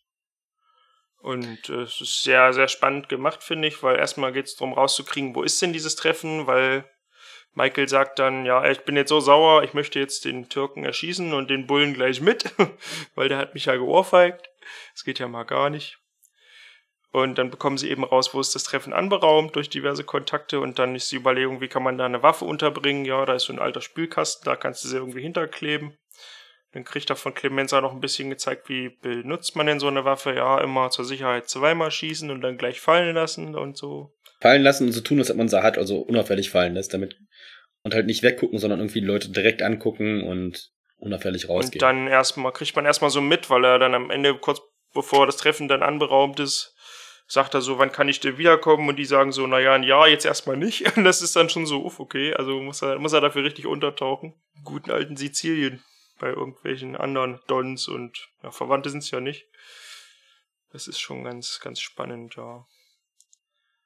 Dann kommt die, würde ich sagen, sind wir schon bei der, er wird dann halt abgeholt, es werden irgendwelche verschwungenen, versch, verschworenen, nein, wie heißt das, verschlungenen Wege gefahren zu diesem Restaurant, damit äh, diverse ja, Anhängsel und Spitzel nicht mitbekommen, wo es denn hingeht, obwohl ja eigentlich jeder schon weiß, wo es hingeht. da denkt man dann zwischendurch auch so, geht's jetzt gar nicht in das Restaurant mit der Waffe, weil sie fahren irgendwie nach New Jersey raus, über so eine Brücke, dann gibt's einen U-Turn und dann doch das Restaurant, wo man so. Ich glaube, das, das, das, das war so gemacht, so ein bisschen, um die Spannung aufzubauen. Ja, ja, ja, genau. Ja, schon, schon ganz cool, auf jeden Fall. Ja, sie sind dann im Restaurant, es ist dann auf Italienisch ist dann ganz weite Strecken des Gesprächs. Ich weiß nicht genau warum. Das entzieht sich mir so ein bisschen. Ist auch nicht untertitelt oder so. Mhm. so. Also man kriegt so grob mit, worum es geht, habe ich den Eindruck, aber das ist ja dann im zweiten Teil noch schlimmer, wenn noch mehr auf Italienisch dann ist. Da bin ich dann großteils raus. Raus. Ja. ich weiß auch nicht, warum man gesagt hat, wir machen jetzt hier keine Untertitel hin. Aber vielleicht ist das ja in der neuen Version. Es, gibt jetzt nämlich eine Wiederaufführung, aber da werden wir vielleicht später noch drauf eingehen. Ja, auf jeden Fall, irgendwann bittet Michael dann darum, ich muss jetzt mal austreten. Sagen sie, ja, mach doch, mir eigentlich relativ Bockwurst. dann, dann nimmt er sich halt die kleine ja, Stupsnasenpistole vom hinterm Spülbecken das ist auch äh, cool gefilmt, cool geschnitten, weil ich dachte immer, oh, die haben ja da, in meiner Erinnerung war es immer so, wir haben da zehnmal hin und her geschnitten zwischen ihm und dem Spülbecken, aber nee, es ist einfach eine Einstellung, er greift da hin und hat die Waffe. Reicht völlig aus. Er, er, er, sucht trotzdem noch ein bisschen. Er sucht also, ein bisschen, aber es wird nicht krass geschnitten, um die Spannung aufzubauen oder so. Man sieht halt einfach, okay, er greift da hin und dann hat er sie nach ein paar Sekunden. Das ist schon, das ist schon sehr spannend, ja, das stimmt. Dann kommt er halt wieder in den Raum rein Wurde natürlich vorher auch begrabbelt von McCluskey, um mal zu gucken, hat er eine Waffe oder nicht. Und dann, wenn er wiederkommt, setzt er sich erstmal hin, sie reden weiter und dann nach ein paar Sekunden ja, steht er auf und schießt beiden in den Kopf. Den Kopf schießt er in den, ich, erst, erst in die Brust und dann in den Kopf irgendwie. Oh, oder so, naja, in den Kopf auch. Wie sind beide tot sind beide tot und ich finde das sehr cool, wie der eine auf diesen Tisch klatscht und dann diese Tischplatte so hoch äh, fliegt und das ganze, mhm. ganze Restaurant verwüstet ist, obwohl das überhaupt nicht nötig war. das, war das war so, what the fuck, was ist da los? Das ist auf jeden Fall sein erster Mord, den er irgendwie für die Familie begeht und auch selber begeht, nicht über irgendwelche angeheuerten Killer. Obwohl er natürlich im Krieg wahrscheinlich vorher auch schon Leute äh, umgelegt hat, das weiß ich jetzt nicht. Das weiß man nicht, das wird auch nie gesagt, was er im Krieg eigentlich gemacht hat. Also laut Buch ist er wohl bei der Navy und laut Film ist er wohl bei den anderen Streitkräften, aber das finde ich jetzt nicht so wichtig. Ja, genau. Danach muss er dann äh, nach Sizilien untertauchen. Zu der Szene im Restaurant finde ich noch wichtig, äh, die wollten ja Pacino ursprünglich nicht besetzen und meinten, oh, der spielt so eintönig und bla. Und dann hat äh, der Regisseur diese Szene einfach vorgezogen, weil früher gab es ja, oder gibt es ja immer noch, aber da gab es ja diese Dailies, die dann immer so gedreht wurden, wo dann das Studio jeden Tag zu sehen bekommen hat, was denn am Set gefilmt wurde. Und die haben sie halt vorgezogen im Drehplan, damit die Studiobosse sehen, dass der auch äh, eben ausflippen und facettenreicher spielen konnte, als eben nur dieses, ich bin Michael und stehe hier traurig in der Ecke rum. Und dann haben sie gesagt, ja, den nehmen wir. Das, das finde ich, finde ich schon witzig. Okay, gut zu wissen. Ja, genau. Sind wir dann gleich schon in Sizilien oder? Ich glaube, wir sind erst erstmal noch so ein bisschen das, ähm, wir sind noch das, das Sunny ausrastet, das passiert noch? Ja, aber passiert das jetzt schon oder? Das passiert jetzt schon. Also wir sind, glaube ich, erst Gut. in Sizilien, ähm, wenn Vito Corleone äh, nach Hause kommt und dann hochgetragen wird und dann wird er nach ach Michael ja, gefragt und dann, ja, dann haben wir einen Schnitt nach Sizilien. Okay, ja, okay. Also wir sehen dann, Michael verlässt das Restaurant, lässt die Waffe fallen, wie es ihm gesagt wird, und dann sind wir erstmal wieder beim Rest der Familie. Wo, wo wir dann sehen, dass ähm, Michaels Schwager, also von der Hochzeit ganz am Anfang, der hat halt seine, äh, seine äh, Schwester verwaffelt. Und Michael, und sie erzählt das ihm und Mike und ähm, Sunny sagt dann, ja, hm, ja, so ist es halt. Da muss ich halt wohl da hinfahren und muss ihm halt den Schädel kaputt hauen. Und sie sagt so, ja, aber äh, mein Kind, weil sie ist schwanger, soll doch kein Weise werden. Er so, ja, mach dich mal nicht verrückt, ich mach doch nichts. Und dann sehen, wir halt so einen Schnitt irgendwie. Ähm, sah so ein bisschen aus wie. Ja, also ich fand das halt relativ cool gefilmt, weil es halt wirklich so, so, wie ihr euch New York in den 70ern vorstellt. So wie bei Taxi Driver so die Straßen, da sitzen sie ganz cool rum und der Typ sitzt dann so, dann kommt Michael mit dem Auto und prügelt ihn halt einfach irgendwie die Scheiße aus dem Leib, haupt ihn halt irgendwie mit einer Mülltonne welche vom Koppe. Das ist aber nicht Michael. Äh, äh, Sunny, sorry. Genau, genau. Ja, und es sind auch nicht die 70er, es sind die 40er. Okay. Da gab es großen Streit, weil das Studio wollte es in der Jetztzeit, also quasi damals in den 70ern spielen lassen und der Regisseur wollte es in den 40ern, wie es im Buch halt auch ist.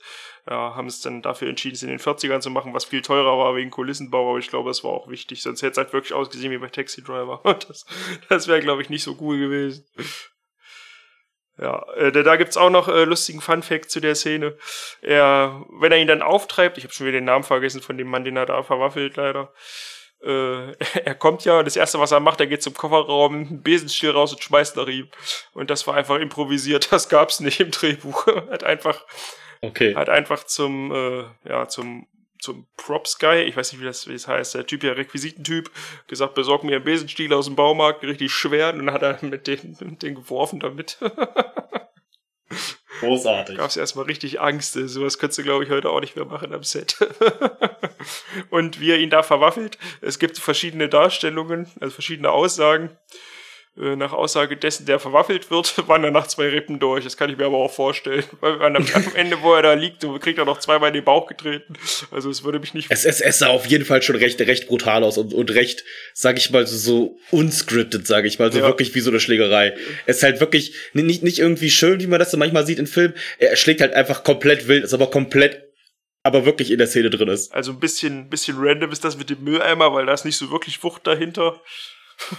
aber, aber wie er ihn dann am Ende zusammentritt, ich glaube schon, dass da ein paar Rippen durch waren. Also das, Ich fand's übrigens schön, wie, wie alle anderen rumstanden und zugeguckt haben. ja, war halt früher scheinbar so, ne? Auf jeden Fall kommen wir dann zur Szene, wo Vito nach Hause kommt Oh ja. Da gibt's auch, und er liegt dann halt, da gibt's auch in eine Bett lustige, was- lustige Szene. Er wird dann, er kommt nach Hause, man sieht, er ist auf so einer Trage. Und Marlon Brando hat den Leuten am Set gesagt, ja, gib mir mal hier noch so ein paar Kameragewichte und hat die unten, unten in seine Trage gelegt, sodass das mit ihm zusammen alles 150 Kilo gewogen hat. Und dann haben die erstmal nicht die Treppe hochbekommen. also der war immer so für äh, Gags am Set zu haben, auf jeden Fall. Das war schon cool. Ich finde die Szene ein bisschen anstrengend, weil er die ganze Zeit so ein Baby schreit. ja, fand ich aber in Ordnung. Das fand ich jetzt nicht so. Macht's für mich ein bisschen, ein bisschen kaputt. Äh, aber ja, ist. Ich, fand's, fand's dann schön, wie die Kinder alle kommen und ihm irgendwie äh, Besserungswünsche irgendwie aufgeschrieben haben und sagen, Opa, wir mögen dich, wir haben dich ganz dolle lieb. Ja, müssen sie irgendwie so machen, scheinbar, ne? Ist so Kult irgendwie, oder. Ja, ist aber, glaube ich, auch verständlich, glaube ich. Ja, es waren schon ein paar mehr Leute als jetzt bei meiner Familie zum Beispiel. Ja, es ist eine große Familie. Ich weiß nicht, ob die alle wirklich verwandt waren oder ob das auch Leute waren, die irgendwie mal noch einen Gefallen schuldig waren oder so. Alle waren da, alle Ja. leben da. Ich meine, sie haben ja sowieso so ein bisschen wie so ein, ähm, das, das überwacht das Grundstück der Corleones nach dem Anschlag auf den Don. Da waren ja gefühlt auch alle da. Ja, stimmt, stimmt. Das sind auch so fünf Häuser irgendwie so umzäunt, ne? Das ist schon, Mhm. das ist schon ein großes Anwesen auf jeden Fall. Auf jeden Fall fragt dann Vito, was los ist und wo Michael ist und dann wurde gesagt, nee, nee wer es gemacht hat, wurde irgendwie erzählt, dass, dass, dass die beiden umgebracht wurden und dann wer hat's gemacht, Michael. Und dann sieht man in seinen Augen und in seiner Gestik, dass er halt nicht so begeistert darüber ist und eher so traurig ist, weil er anscheinend nicht wollte, dass Michael das halt macht, was auch später erwähnt wird. Ja. Weil Michael doch so, so weich ist und Michael soll nicht mit reingezogen werden und, und ja. Was ich, was ich gut finde, man, man sieht diese menschliche Seite von ihm, dass er halt zwar ein Verbrecher ist, aber irgendwie immer wollte, dass Sunny das machen wird irgendwann, aber nie wollte, dass Michael damit reingezogen wird. Genau, genau. Kommt Kay jetzt schon oder ist das später? Ist auch eigentlich egal. Zwischendurch kommt mal Kay zum Haus, wird dann von Tom Hagen irgendwie abgewiegelt, was sie denn jetzt hier wolle. Es ist doch nur noch ein Zutritt für Familie seit dem Anschlag und Michael wird sich schon melden, da ist er schon irgendwie ein Jahr weg oder so. Ja, und, und ja, sie, sie hat einen Brief für ihn und Tom Hagen sagt dann bloß, ja, wenn ich einen Brief jetzt annehmen würde, dann würde das heißen, dass ich weiß, wo er ist, aber ihm geht's gut, er kommt wieder, aber ich habe keine Ahnung, wo er ist. Ja, das ist auch geil, ne? ja, also sie wird dann einfach irgendwie kalt gestellt. Also sie wird sowieso den restlichen Film nur noch kalt gestellt, auch als er dann wieder da ist. Aber naja. Ja, auf, da sind wir in Sizilien. Genau. Alles sehr gelb auf Sizilien. Willst du das ausweiten oder? Ein bisschen, ja. Also Dann schieß wir los. sehen, wie Michael dann mit einem, ich sag mal, befreundeten Don von dort unten irgendwie äh, rumfährt in dessen Auto. Und dann sagt, ja, ich möchte gerne ins Dörfchen Corleone. Und dann sagen die, ja, ich fahre dich hin. Ja, nee, ich lauf lieber. Das verstehe ich auch nicht so ganz. Und dann läuft er da irgendwie gefühlt eine halbe Stunde durchs Nichts, bis er dann in diesem Dorf ankommt. Und da sieht er dann mit seinen zwei, er hat irgendwie zwei Leibwächter dabei, die einfach nur Mhm. aussehen wie so zwei Landburschen. Und äh, mit denen zusammen sieht er dann die schönste Frau der Welt in seinen Augen. Apollonia. Toller Name. Der treue Michael. Genau, der super treue Michael, aber Sizilien ist ja nicht New York, deswegen kann man das ja mal machen. Und Be Beziehungen, Beziehungen gelten nicht über Ländergrenzen. Ach, so ist das, okay. Schließt es auch Bundesländer ein, oder? Ja, man weiß es nicht. Es ist Auslegungssache. ja, verstehe, verstehe. Ähm, ja, er hält dann in der Bar, Vitelli, so hieß das, genau, hält er dann um die, bei dem Barbesitzer um die Hand von dessen Tochter an, weil das eben die Apollonia ist. Er sagt entweder, wie sagt er das, wenn der Vater Nein sagt, dann ist seine Frau äh, eine Weise und wenn der Vater Ja sagt, dann hat sie einen treuen Ehemann. das finde ich super. das ist Gut geklärt. tolle Verhandlungsbasis, ja. Äh, die Bar habe ich damals auch besucht auf meinem Sizilienurlaub. Das war sehr geil. Die sieht halt wirklich noch genauso aus, wie sie in dem Film dargestellt wird. Auch so ein kleiner, ich sag mal, ja, Schrein für den Paten aufgebaut und eine kleine äh, Gedenkstätte für Francis Ford Coppola an der Stelle. Also die feiern sich auch ein bisschen, dass da damals so viel dafür gedreht wurde. Finde ich, können sie Kann aber man- kann man auch, verstehen. Ja, das ist schon cool. Genau. Ja, Corleone eben zufällig genauso der Name der Stadt wie der Name des Dons. Wird ja dann im zweiten Teil nochmal wichtiger. Ja, wollen wir einfach Sizilien gleich abhaken, weil ja noch ein paar Mal hin und her. Ja, lass das Sizilien gleich wird. abhaken. Genau. Äh, ja, sie heiraten dann. Proportionös. In der Kirche war ich auch drin, obwohl man im Film, glaube ich, gar nicht in der Kirche ist, aber die ist auch schon sehr beeindruckend. Äh, laufen dann durchs Dörfchen, ziehen dann zusammen. Sie lernt irgendwann dann von Michael Auto fahren. Das ist eigentlich so der wichtige Punkt. Ähm, zwischendurch kommen sie sich näher. Sie ist auch irgendwie, weiß ich nicht genau, minderjährig. Das war auch irgendwie nicht so. Es war damals auch irgendwie ein Kritikpunkt an dem Film, dass man dann ihre Brüste sieht. Aber nach heutigen Standards ist das eigentlich kein Aufreger mehr, finde ich. Ja, sie äh, sind dann eben verheiratet. Sie lernt von ihm das Autofahren und irgendwie eines Tages kommt der, der dicke, dicke Don wieder, mit der der seine Kontaktperson ist und sagt, du musst weg von hier. Er sagt dann, ja, ich fahre alleine. Das kriegt dann einer seiner, seiner beiden äh, Begleiter vom Anfang mit von diesen Buben, wo man dann mitkriegt, ja, die, die verarschen ihn ja die ganze Zeit nur, weil denen sagt er, ja, ich fahre allein. Und dann präparieren die nämlich das Auto und dann sagt Apollonia, ja, ich fahre dir schnell das Auto raus. Und als sie ihm das Auto rausfahren will, es geht einfach nur die Autobombe hoch. Und sie wird äh, dahin gefetzt. Das war's mit Apollonia. Und die Szene ist auch sehr gut, weil, weil er halt vorher seinen Begleiter sieht und sagt, hey, was ist los? Und er guckt ihn an und sagt nichts und läuft einfach weg. Und rennt einfach weg und er weiß, okay, er hat ihn verarscht. Und dann sie- siehst du, wie, wie sie das Auto anmacht und er schreit, nein! Und dann war's das. Bumm, weg. Und ich, ich weiß nicht, ich habe gelesen, dass man bei bestimmten Auflösungen auch sieht, wie ihr Bein da raushängt, zerfetzt. Das habe ich jetzt bei meiner DVD-Fassung nicht ausmachen. Ich nicht. Nee, ich auch nicht. Auch nicht? Okay, muss ich nochmal im Kino dann drauf achten. So, dann gehen wir jetzt wieder zurück in, Das war Sizilien. in nach, nach New York. genau. Das glaube ich, dass das Wichtigste ist, glaube ich, was passiert, dass halt äh, wieder die Schwester von Michael und Sunny verwaffelt wird. Genau. Sie wird erneut geschlagen. Wir haben den Namen leider vergessen.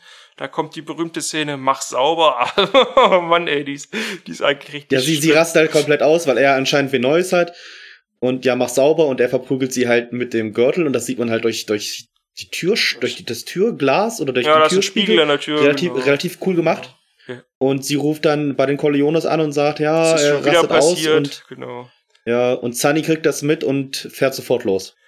fährt sofort los, fährt eine Strecke, die wir noch nie gesehen haben. Dolle Strange. Bekommt auch Geleitschutz von der Familie, aber irgendwie ist das auch völlig egal, weil er kommt dann an so einer Zollstation an, gibt so sein, äh, weiß ich nicht, Geld ab, Ausweis ab, was auch immer. Hm. Und äh, der Typ im Zollhäuschen duckt sich einfach und dann wird Sonny aus allen Richtungen erschossen. Aus irgendeinem so Hinterhalt hera- heraus. Da waren auch irgendwie 150 von diesen Bluttäschchen äh, an ihn rangenäht, in seine Kleidung eingenäht. Und das war wohl auch nicht ganz ungefährlich, weil diese ganzen Explosionen da auf deiner Haut, äh, die tun schon einiges. Er steigt aber steigt sehr theatralisch aus und schreit dann auch mal. ja, und er tanzt auch richtig. Das hat er vorher auch eingeübt, weil die hatten halt nur einen Versuch so quasi mit den ganzen Blut Bluttäschchen und diesem Fernzünden von diesen Teilen mit Kabeln und so. Das war übrigens derselbe, äh, ja, weiß ich nicht, Stunt-Coordinator mit diesen Bluttäschchen wie auch bei Bonnie und Clyde. Und wenn man das weiß, finde ich, das ist schon eine sehr ähnliche Todesszene. Das äh, kann man schon, kann, Okay. kann man schon glauben, dass das so auch abgelaufen ist, ja. Ist aber eine coole Szene und äh, Sonny ist dann, oder James Caan, der Schauspieler, ist dann eine Geschichte für diese, für diese Saga. Das ist schon sehr, sehr blutig. Vergesse ich auch jedes Mal, dass das, dass das so krass ist. Ich, ich, ich denke jedes Mal dran, mir ist auch, eigentlich ist es schade, weil eigentlich war, er- war, war so ein bisschen so der Hitzkopf der Familie und der will auch vorher schon immer gefühlt alle umbringen und ist immer gleich sauer und es wird ihm ganz oft gesagt, ja, du darfst jetzt, das, das hat nichts ähm, mit, mit irgendwie deiner Familie zu tun, sondern mit Business, dass der Don halt attackiert wird, aber nimmt halt immer alles sehr, sehr persönlich, was man in der Mafia nicht machen sollte. Ja. So wie Michael, als er vom McCluskey verwaffelt wird. Ja, genau, genau Aber so, aber naja. da war alles in Ordnung. ja, ja, ja, das war's dann mit, war's mit Sonny, genau. Auf jeden Fall sehen wir dann Michael Hagen. Meister Tom Hagen, Tom Hagen, sorry. alles gut. Sitzt er da und trinkt was und dann kommt der Don raus und Ja, sagt, Don ist, das heißt auch, der Don ist halt jetzt so weit genesen, dass er wieder die Etagen wechseln kann, weil vorher haben wir ihn immer nur bettlägerig erlebt. und sagt, er hat seiner Frau irgendwie Stunden heulen, weinen hören und was los ist und dann sagt, sagt Tom, Tom, ja? Ja. Ähm, sagt dann, ja, er wollte eigentlich was trinken und dann dem Don Bescheid sagen, was los ist. Und dann trinkt er was und dann hat der Don gesagt, ja, du hast das getrunken und sagt, was los ist. Und dann sagt er, ja, Sunny ist tot, er wurde ermordet und dann ist er dann wieder traurig und macht,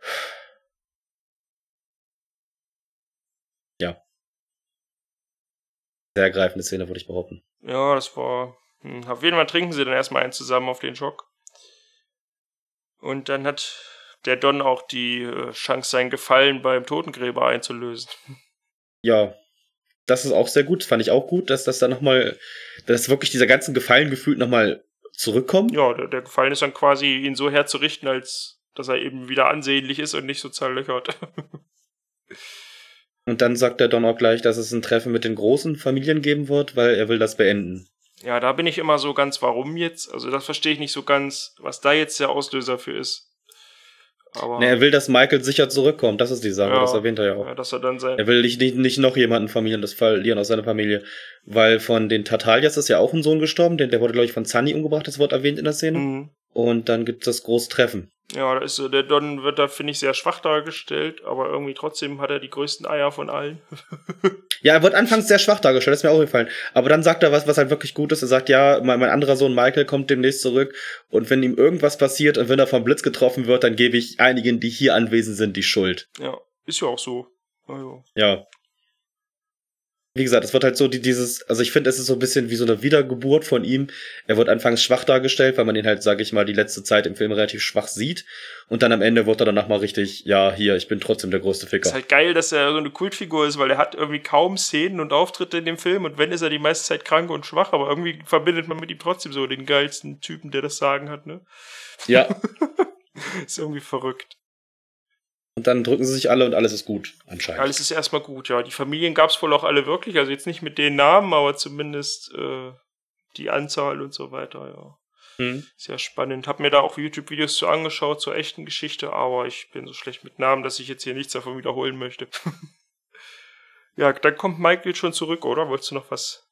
Also, also Michael ist ja schon wieder da irgendwie. Also wird er nie, nie richtig gezeigt, wann Michael genau zurückkommt. Ja, auf einmal, Wir sehen dann- auf einmal Kate trifft ihn und sagt dann, seit wann bist du da? Und er, ja, ein Jahr, Jahr. ein Jahr schon. Und dann bist du so, was? das ist für die Zuschauer genauso überraschend wie für Kate, die ja seine Frau ist. Irgendwie, nee, ist nicht seine Frau, seine Freundin, ne?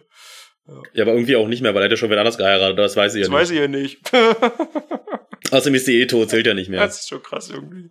Auf jeden Fall sagt er dann, er würde alles wieder machen, weil sie ist seine Traumfrau. Es kommt mir irgendwie so vor, ja, meine andere, die ich als Traumfrau bezeichnet, ist jetzt tot, da muss ich ja leider wieder dich nehmen. Irgendwie ja, ne? Hm. Aber sie vergibt ihm halt anscheinend, also anfangs nicht so richtig, aber dann ja doch. Und sie sind wieder zusammen irgendwie. Ja, genau so. Ja, dann, äh, dann stoppt der Don, oder? Nein, nein, nein, erst, er- erstmal merkt man da, dass der, dass der Don halt sein Geschäft, sein Familiengeschäft an Michael abgibt. Es gibt da so eine Szene, wo halt ähm, erwähnt wird, dass Tom Hagen und Clemenza, Clemenza fragt ihn halt, ob er seine eigene Familie gründen kann. Und er fragt halt den Don und dann sagt der Don, du musst dich mich fragen, du musst Michael fragen, er ist jetzt der Chef der Familie. Ah ja, genau. Und dann fragen sie halt Michael, alles gut. Und dann gibt's da die Szene, wo ähm, Michael und Vito im Garten sitzen und Vito sagt, er trinkt jetzt mehr und er genießt sein Leben, weil er, sage ich mal, aus diesen Familiengeschäften raus ist und sagt dann Michael, ähm, egal wer es ist, wer auf dich zukommt und sagt, ähm, dass du mit den Tartalias und den anderen reden sollst, das ist der Verräter. Ja, stimmt, stimmt, stimmt. Du hast recht. Und dann kommt die Szene, die ich immer richtig stark finde, wo der Don halt mit seinem Enkel spielt im Garten und halt auch wieder Orangen sind, weil Orangen tot beim Paten, irgendwie normal. ähm, und halt irgendwie mit dem Spaß hat. Das Kind hat natürlich wieder wie in den 70ern, wie auch irgendwie bei Friedhof der Kuscheltiere haben Kinder, die drei sind, gefühlt immer Stimmen von äh, zwölfjährigen Kindern, aber es spielt keine Rolle. Das ist wirklich, das ist wirklich unangenehm, ja. Ja, auf jeden Fall spielen die dann und er macht sich halt dann so, so wie Vampirzähne mit ähm, den Orangen und fällt dann um und stirbt. Genau, er kriegt einfach. Was, was, was ich jetzt erwähnen möchte, was relativ cool ist, weil irgendwie im Parte 3, er ist nicht der tollste Film, aber gibt es diese Szene theoretisch auch am Ende? Weil Michael sitzt am Ende auch, aber ohne Enkelkinder, weil er nämlich keine mehr hat, weil er tot sind, ähm, im Garten und stirbt halt alleine, er fällt halt einfach um, ohne dass er irgendwie glücklich ist am Ende seines Lebens. Äh, ich glaube, dann hast du eine andere Fassung gesehen als ich. Warum?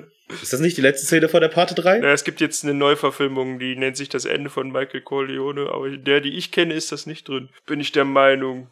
Also ich habe ich hab damals die gesehen, ist ja auch schon ein bisschen her, wo, wo er zum Schluss auf einem, auf einem, irgendwie in einem Garten auf einem Stuhl sitzt und einfach umkippt und tot ist. Okay, ich kann mich nicht mehr erinnern. Ich weiß es nicht. Ich weiß halt nur, dass letztes Jahr diese neue Fassung mit neuem Ende rauskam, aber ich weiß nicht, ob das jetzt. Okay, gut, dann habe ich die nicht gesehen. Ich habe die Originale dann gesehen. Ja, ich, ich Weil das ist mindestens schon fünf, sechs Jahre muss her. ich noch mal gucken, aber ja, wann hast du überhaupt zum ersten Mal den Paten gesehen? Das wollte ich ganz am Anfang fragen, habe ich natürlich vergessen. Das wollte ich eigentlich auch noch erwähnen. Das ist, weiß ich gar nicht, 2011 oder so. Ja, ich auch vor Und- genau elf Jahren, ja. und, und, und weißt du, warum ich ihn gesehen habe? Nee. Ich habe das Videospiel der Pate gespielt und fand das recht gut und habe gedacht, dazu musst du den Film sehen. Oh, das war richtig berühmt auch, ja. Damals war ja alles berühmt, was irgendwie mit dem Paten zu tun hatte. Ja. Und ich weiß, dass mein Onkel das, damals richtig gefeiert hat, bevor ich den Film gesehen habe. Der hat sich damals auch die DVD-Version geholt, wo es irgendwie, ich glaube, ein Skatspiel zu der Pate dazu gab. Da gab es so ein Skatspiel mit, wo hinten dieses Godfather drauf war. Geil. Also meine Familie ist auch gro alles große Paten-Fans. Ich hatte meinem Vater erzählt, dass ich den Part geguckt habe. Er meinte, oh, guter Film. Und ich so, ich weiß. Ich weiß, ja. Nicht schlecht, nicht schlecht. Hätte doch mal zusammen machen können, Mensch. Nein. Nein, okay, nächstes Mal vielleicht. Auf jeden Fall sind wir jetzt bei der Beerdigung, um weiter zu, weiterzumachen. ja. Haben wir, Und ja. Entschuldigung, haben wir die Szene vergessen, wo der, wo der eigentliche Leibwächter vom Paten um die Ecke gebracht wird? Ich glaube ja, ne? Ja, aber der wird um die Ecke gebracht einfach. Aber relativ cool. Das ist wirklich aber eigentlich cool, ja, weil die, die Kamera, weil, weil, also irgendwie, achso. man geht davon aus, er wird es schon schaffen, weil sie nehmen ihn, sagen so, wir nehmen ihn jetzt erstmal mit und man denkt so, na, dann hat er es wohl überlebt, weil er soll ja auch erstmal fahren und so. Und dann der berühmte Ausspruch, ja, äh, lass die Cannoli hier, äh, nee, nimm die Cannoli mit, lass die Waffe hier, genau so. und dann sieht man Wird halt, halt generell immer, wenn, wenn, wenn Leute in diesem Film um die Ecke gebracht werden, wird, wird meistens, wenn Leute halt nicht komplett in dieser Familie drin sind, also in diesen höheren Positionen, wird's halt immer so gemacht, als, ob's, als ob alle, alle gut sind. Weil der Leibwächter, wie du schon sagst, da wird halt gesagt, ja, wir müssen jetzt, wir müssen ein paar Matratzen holen, die Jungs brauchen was zum Schlafen und der fährt halt überall rum und ja, hast du irgendwie eine Ahnung, wo wir eine Wohnung anmieten können und dann sagt Clemenza, ja, ich muss mal kurz austreten, dann geht er raus, pisst und dann wird er von hinten an, äh, einfach von hinten erschossen. ja, man hört dann einfach, man hört dann einfach, äh, während er dann pisst und man sieht ihn auch da pinkeln halt im Maisfeld oder so, Hm. wird dann einfach in, in einem quasi in einem anderen Frame wird dann wird dann dort der Leibwächter getötet so nebenbei einfach ja. das ist schon krass fand ich damals beeindruckend wenn das immer so nebenbei passiert deswegen wollte ich da noch kurz drauf raus ja So, jetzt sind wir bei, der Be- bei der Beerdigung. genau Ja. Beerdigung vom Don genau Und da spricht dann der andere, der, der, der, würde ich fast behaupten, gleich hoch wie Clemenza ist, der auch immer dabei ist. Ich weiß nicht, wie dieser Mensch heißt. Der redet mit Michael und sagt, ja, die anderen Familien möchten mit dir reden, die möchten ihn treffen. Und dann wird er gleich gefragt, glaube ich, ähm, ob er bei der ähm, Taufe von seinem ähm, Neffen dabei sein möchte und Taufpate sein will. Und er sagt, ja. da habe ich diverse Fragen zu aber die machen wir später glaube ich ne Ja. Gut. äh, zwischenzeitlich oder kommt es jetzt danach, wird äh, Fredo nach, nach wo ist es? Nach Vegas versetzt? Das klappt irgendwie dazwischen, ja, nach, nach Vegas versetzt. Es wird irgendwie, glaube ich, vor der Pate, der richtige Pate, also Vito nach Leb, wird das schon gesagt, dass sie halt ihr Territorium ausbauen wollen und da irgendwie Glücksspiel machen wollen. Und da ist halt der wichtige Anknüpfpunkt Mo Green, der halt irgendwie später nochmal relevant wird. Und Der soll halt seine Anteile vom Casino verkaufen. genau, der soll halt all sein. Ja, warum sie da auch Fredo schicken? Ja, vielleicht ist das noch der Job, der am wenigsten wichtig ist, keine Ahnung. Hm. Auf jeden Fall soll Mo Green dann überzeugt werden, der Corleone-Familie die Casino-Anteile zu überschreiben. Ist jetzt nicht so begeistert. Ähm, ich glaube, dann, ich glaub, dann kommt schon das mit der Taufe, was du gesagt hast. Sei denn, ich hab Na, na, na, Fredo, Fredo sagt dann noch, ähm, es wird halt erwähnt, dass Mo Green ähm, Fredo geschlagen hat, wo Michael nicht so begeistert drüber ist und dann versucht ähm, Fredo Michael irgendwie auf die so auf die Seite von Joe Green, also Mo Green, Joe Green, Mo Green zu Mhm. ziehen und Michael sagt, ja, du kannst vieles sagen, aber ähm, stell dich nie gegen die Familie. Das ist auch geil, ja. Wo, wo man dann langsam merkt, dass Michael halt irgendwie ein richtig harter Ficker geworden ist. Ja, sag nie wieder irgendwas gegen irgendein Familienmitglied. Das ist schon cool, ja. Und dann sind wir bei der Taufe. Ich finde, das ist, glaube ich, die beste Szene im ganzen Film, muss ich sagen. Ja, ich, ich verstehe sie einfach nicht. Also, irgendwie wird das Kind getauft, aber irgendwie redet die ganze Zeit nur Michael. Also, es sieht so aus, als wäre das irgendwie so eine, so eine Reinwaschung von Michael irgendwie. Ja, es soll auch so rüberkommen, aber ich glaube, ich hab, war nie bei der Taufe dabei, aber er spricht halt für das Kind, weil das Kind halt eigentlich auch Michael Rizzi heißt das ja. Michael Francis Rizzi. Und da bin ich so, wer ist denn jetzt das?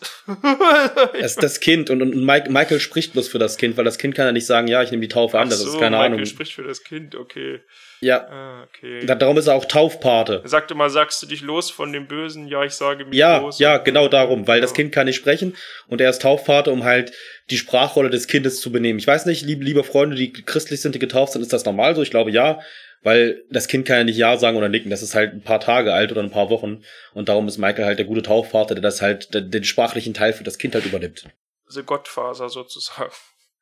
Ja, Ja, ich, das ist ja auch, ja dann auch relativ cool gemacht. ist es einfach mein fehlendes Wissen über Taufen wahrscheinlich, ja. Also parallel zu diesem Ich sage mich los von allem Bösen wird dann eben äh, ja unter anderem Mo Green gemeuchelt in einer Parallelmontage, Und alle anderen alle äh, anderen, Köpfe der Familie. die irgendwas gegen Michael in der Hand haben und ihn verarscht haben. Also alle anderen großen Familien werden gemeuchelt. ja. Das ist irgendwie krass. Es ist wirklich sehr, sehr krass. Es ist wirklich auch, auch sehr gut gemacht, weil es halt sich so langsam aufbaut und du halt so siehst, wie die Leute einfach alle erschossen werden. Das ist so im Prinzip der Höhepunkt und das alles über dem äh, Voice-Over von wegen, ja, ich sage mich los von allem Bösen. das ist schon irgendwie, das ist schon ziemlich cool, ja. Es werden, Das ist schon wirklich eine richtig starke Szene. es werden quasi alle gemeuchelt, außer der äh, ursprüngliche Verräter, der dann später eben nochmal, ich sag mal, fast von Michael selber hingerichtet wird. Dann das war das erst erst erstmal der, der erstmal der Verräter, ähm, der halt ähm, bei der Beerdigung mit ihm geredet hat. Der wird, der weiß aber, was auf ihn zukommt. Mit dem fahren sie dann weg. Der alte Mann Und der sagt dann nochmal zu, zu, zu Tom Hagen, ja, können wir nicht mal reden, der guten Zeiten will. ja, das ist vorbei, reden ist vorbei. er ist übrigens Salvatore, so heißt er. Ich habe ihn gerade gefunden. Cool. Salvatore ist es. So heißt er im Film. Gut, gut. Kann sein. Und der weiß, was auf ihn zukommt. Er fährt dann mit den Leuten weg. Und das wird halt nie gezeigt, wie er stirbt. Aber wir wissen ganz genau, okay, er, er stirbt. Und dann kommt noch das Gespräch mit dem, mit Michaels Schwager, Hm. dass er sagt, ja, hey, du bist auch ein Verräter, wegen dir musste Sunny sterben, sag's einfach und dann, Das ist übelst geil. Obwohl ich immer der Meinung war, das ist eine Szene aus dem zweiten, aber ich glaube, da gibt's auch eine Szene, die relativ ähnlich einfach ist. Aber dann, ich fand das halt sehr gut, wie, wie, wie Michael passiv-aggressiv ist. ja, wie er dann so, dann so sagt, ja, keine Sorge, ich werde ja schon nichts tun. Ich will ja Ja, ich, ich, ich wird wird doch mein, meine Schwester nicht, oder mein, mein, mein Taufpaten, mein, mein Neffen machen. nicht als halb, Ja, nicht genau, zum Waisen genau. machen. Und dann, ja, du sollst dich bloß aus der Familie raushalten. Wie ich schon gesagt habe, es wird halt immer so gezeigt, dass die Leute nicht sterben, dass alle so rücksichtsvoll sind und sagen, ja, deine Strafe ist, du gehörst nicht mehr zur Familie, du hältst dich raus, du ziehst weg und im Endeffekt werden sie dann trotzdem umgebracht. Hier ist quasi dein Flugticket sozusagen. Ja. Er holt, der hat ihm so einen Flugticket, gegeben, das ist das krasse an der ganzen Sache. Ja, Sie haben halt Geld investiert, um ein Flugticket zu holen. ja alles für den, alles für den Prank, sag ich mal. Ja. Und dann, dann, dann steigt er ins Auto, ist so, ja, hm, scheiße, aber ich lebe noch. Und dann setzt sich ähm, Clemenza hinter ihn und sagt, schönen guten Tag und er wirkt ihn einfach. Das ist geil, weil er zertritt er auch die Frontscheibe, also der erwirkt. Ja. Und das Auto fährt auch los. Ja, weil halt wahrscheinlich tritt er irgendwie gerade Kupplung und Gas, Hm. keine Ahnung, aber das ist, das ist echt eine krasse Todesszene, ja. denkst du, sowas muss das für Power sein, wenn du so eine Frontscheibe rauslatscht. Das ist schon, Ja, auf jeden Fall. schon irgendwie krass. Und dann sind wir, glaube ich, schon in der Endszene. Ja, da ist dann irgendwie Kay im Haus. Vorher sind nicht so wirklich viele Frauen im Haus. Und dann kommt die Schwester, die, die, die, die Weise jetzt, und sie sagt, geht zu Michael und sagt, Conny, genau. Conny und sagt, ja, Michael, du hast meinen, meinen äh, Mann, meinen Ehemann getötet, du Schwein, du Monster. Und Michael sagt einfach bloß, also dann, dann wird sie raus transportiert und Kay kommt rein und sagt, ja, was ist los? Und er sagt so, ja, sie ist ein bisschen hysterisch. Ja, ist es denn nur so oder nicht? Sie, sie, sie ist ganz schön hysterisch, sagt er erstmal, sie braucht ihre Medikamente und dann fragt sie ja Michael, ist es so? Und dann sagt Michael, ja, das ist Familiengeschäft und ich rede nicht über, über Nein, nein, mein Moment, Geschäft, er, aber er dieses, sagt, frag mich nicht nach meinen Geschäften. Frag mich nie nach meinen Geschäften. Da rastet er richtig aus. Aber dies eine Mal darfst du mich fragen. dann, dann, dann fragt sie ihn und dann sagt er, nein. Dann liebt sie ihn, sagt, ach Michael und drückt ihn. Und sagt dann, irgendwas will sie von draußen holen. ja, und dann ist vorbei. Also sie will irgendwas von draußen holen, ich weiß aber nicht mehr was. Und steht dann draußen und guckt halt in dieses Kämmerchen rein, was ungefähr genauso geframed ist wie in der ersten Szene, wo Genau, Vito Corleone da genau. steht. Und sieht halt, wie alle ihn küssen und sagen, mein Pate. Also es, sie sagen es halt nicht, aber man weiß, dass sie es sagen. Genau, dann ist halt äh, quasi der neue Pate. Film vorbei. Äh, der neue Pate geboren, aus der, aus der Taufe gehoben, wie man auch immer sagt. Und der Film ist vorbei. Der in Retrospektive erste Teil der Trilogie ist damit abgeschlossen. Großartiger Film, da kann ich nichts gegen sagen. Ja, nee, macht Da ist mir auch bei, bei, bei, beim Gucken nach mal nicht, nichts richtig Negatives aufgefallen, wo ich jetzt sage, Mensch, das ist nicht so gut. Der ist immer noch gut, der ist wirklich gut. Macht immer wieder Spaß. Ich habe ihn noch nie auf Englisch gesehen. Du schon mal? Nein. Nee, ich auch nicht. Ja, hm. Muss ich vielleicht mal machen. Ja. Also, wenn ihr jetzt. mu- Entschuldigung. Erzähl. Wenn ihr jetzt wieder Bock drauf habt, der wird jetzt im Anfang März in diversen Kinos in Sondervorstellungen zum 50-jährigen Jubiläum wieder aufgeführt. Äh, Ich habe Tickets schon bereitgelegt. Es wird bestimmt ein großer Spaß. Aber denkt dran, drei Stunden, das ist ja heute kaum noch einer gewohnt. Und, und jetzt, jetzt nochmal an alle, die halt wirklich sagen, okay, der Film ist halt zu alt für mich, weil ich sehr viele Leute kenne, auch aus meinem Freundeskreis. Ich glaube, du bist, Niki, du bist der einzige neben ähm, äh, Christian L. Punkt aus W. Stadtfeld, yo. Grüße gehen raus. Ähm, der, der diesen Film wirklich gesehen hat. Ich meine, Tino hat ihn auch gesehen, aber er mit dem Handy gespielt oder mit dem Tablet. zählt. Es gibt halt sehr wenige Leute, die diesen Film gesehen haben aus meinem Freundeskreis und die ihn wirklich mögen. Bei den meisten ist es halt so, er ist alt, er ist nicht gut, aber er ist halt wirklich, er ist halt von seiner Kraft und von allem, was er hat, nichts eingebüßt. Den Film, den braucht man auch nicht mal irgendwie neu verfilmen, weil der Film immer noch gut aussieht und die mit Effekten von heute das nicht besser machen können. Der Film ist großartig. Ich finde, weil ja viele immer so sagen, also der Film hat ja wirklich ein Genre begründet, und zwar das Gangster-Mafia-Genre. Es gab zwar vorher schon Gangsterfilme, aber eben nicht in der Berühmtheit und in der Qualität schon gar nicht. Und ich verstehe, wenn man sagt, das habe ich alles schon mal in besser und in neuer gesehen. Das ist, das mag auch stimmen. Ich mag auch spätere Gangsterfilme lieber, wie zum Beispiel Goodfellas oder so. Aber trotzdem ist der Pate immer noch so ein Film, den man gut angucken kann, der immer noch jede Menge Spaß macht und eben so ein, ich sag mal, kulturhistorisches Zeitdokument, falls es das Wort gibt. Ähm, Es ist ein Epos. Was halt, halt- was halt wirklich Spaß auch zu gucken macht. Auch der zweite Teil noch, der dritte eigentlich auch, finde ich. Ich finde das immer ein bisschen ungerechtfertigt, diese Kritik, die da so krass ist im Netz.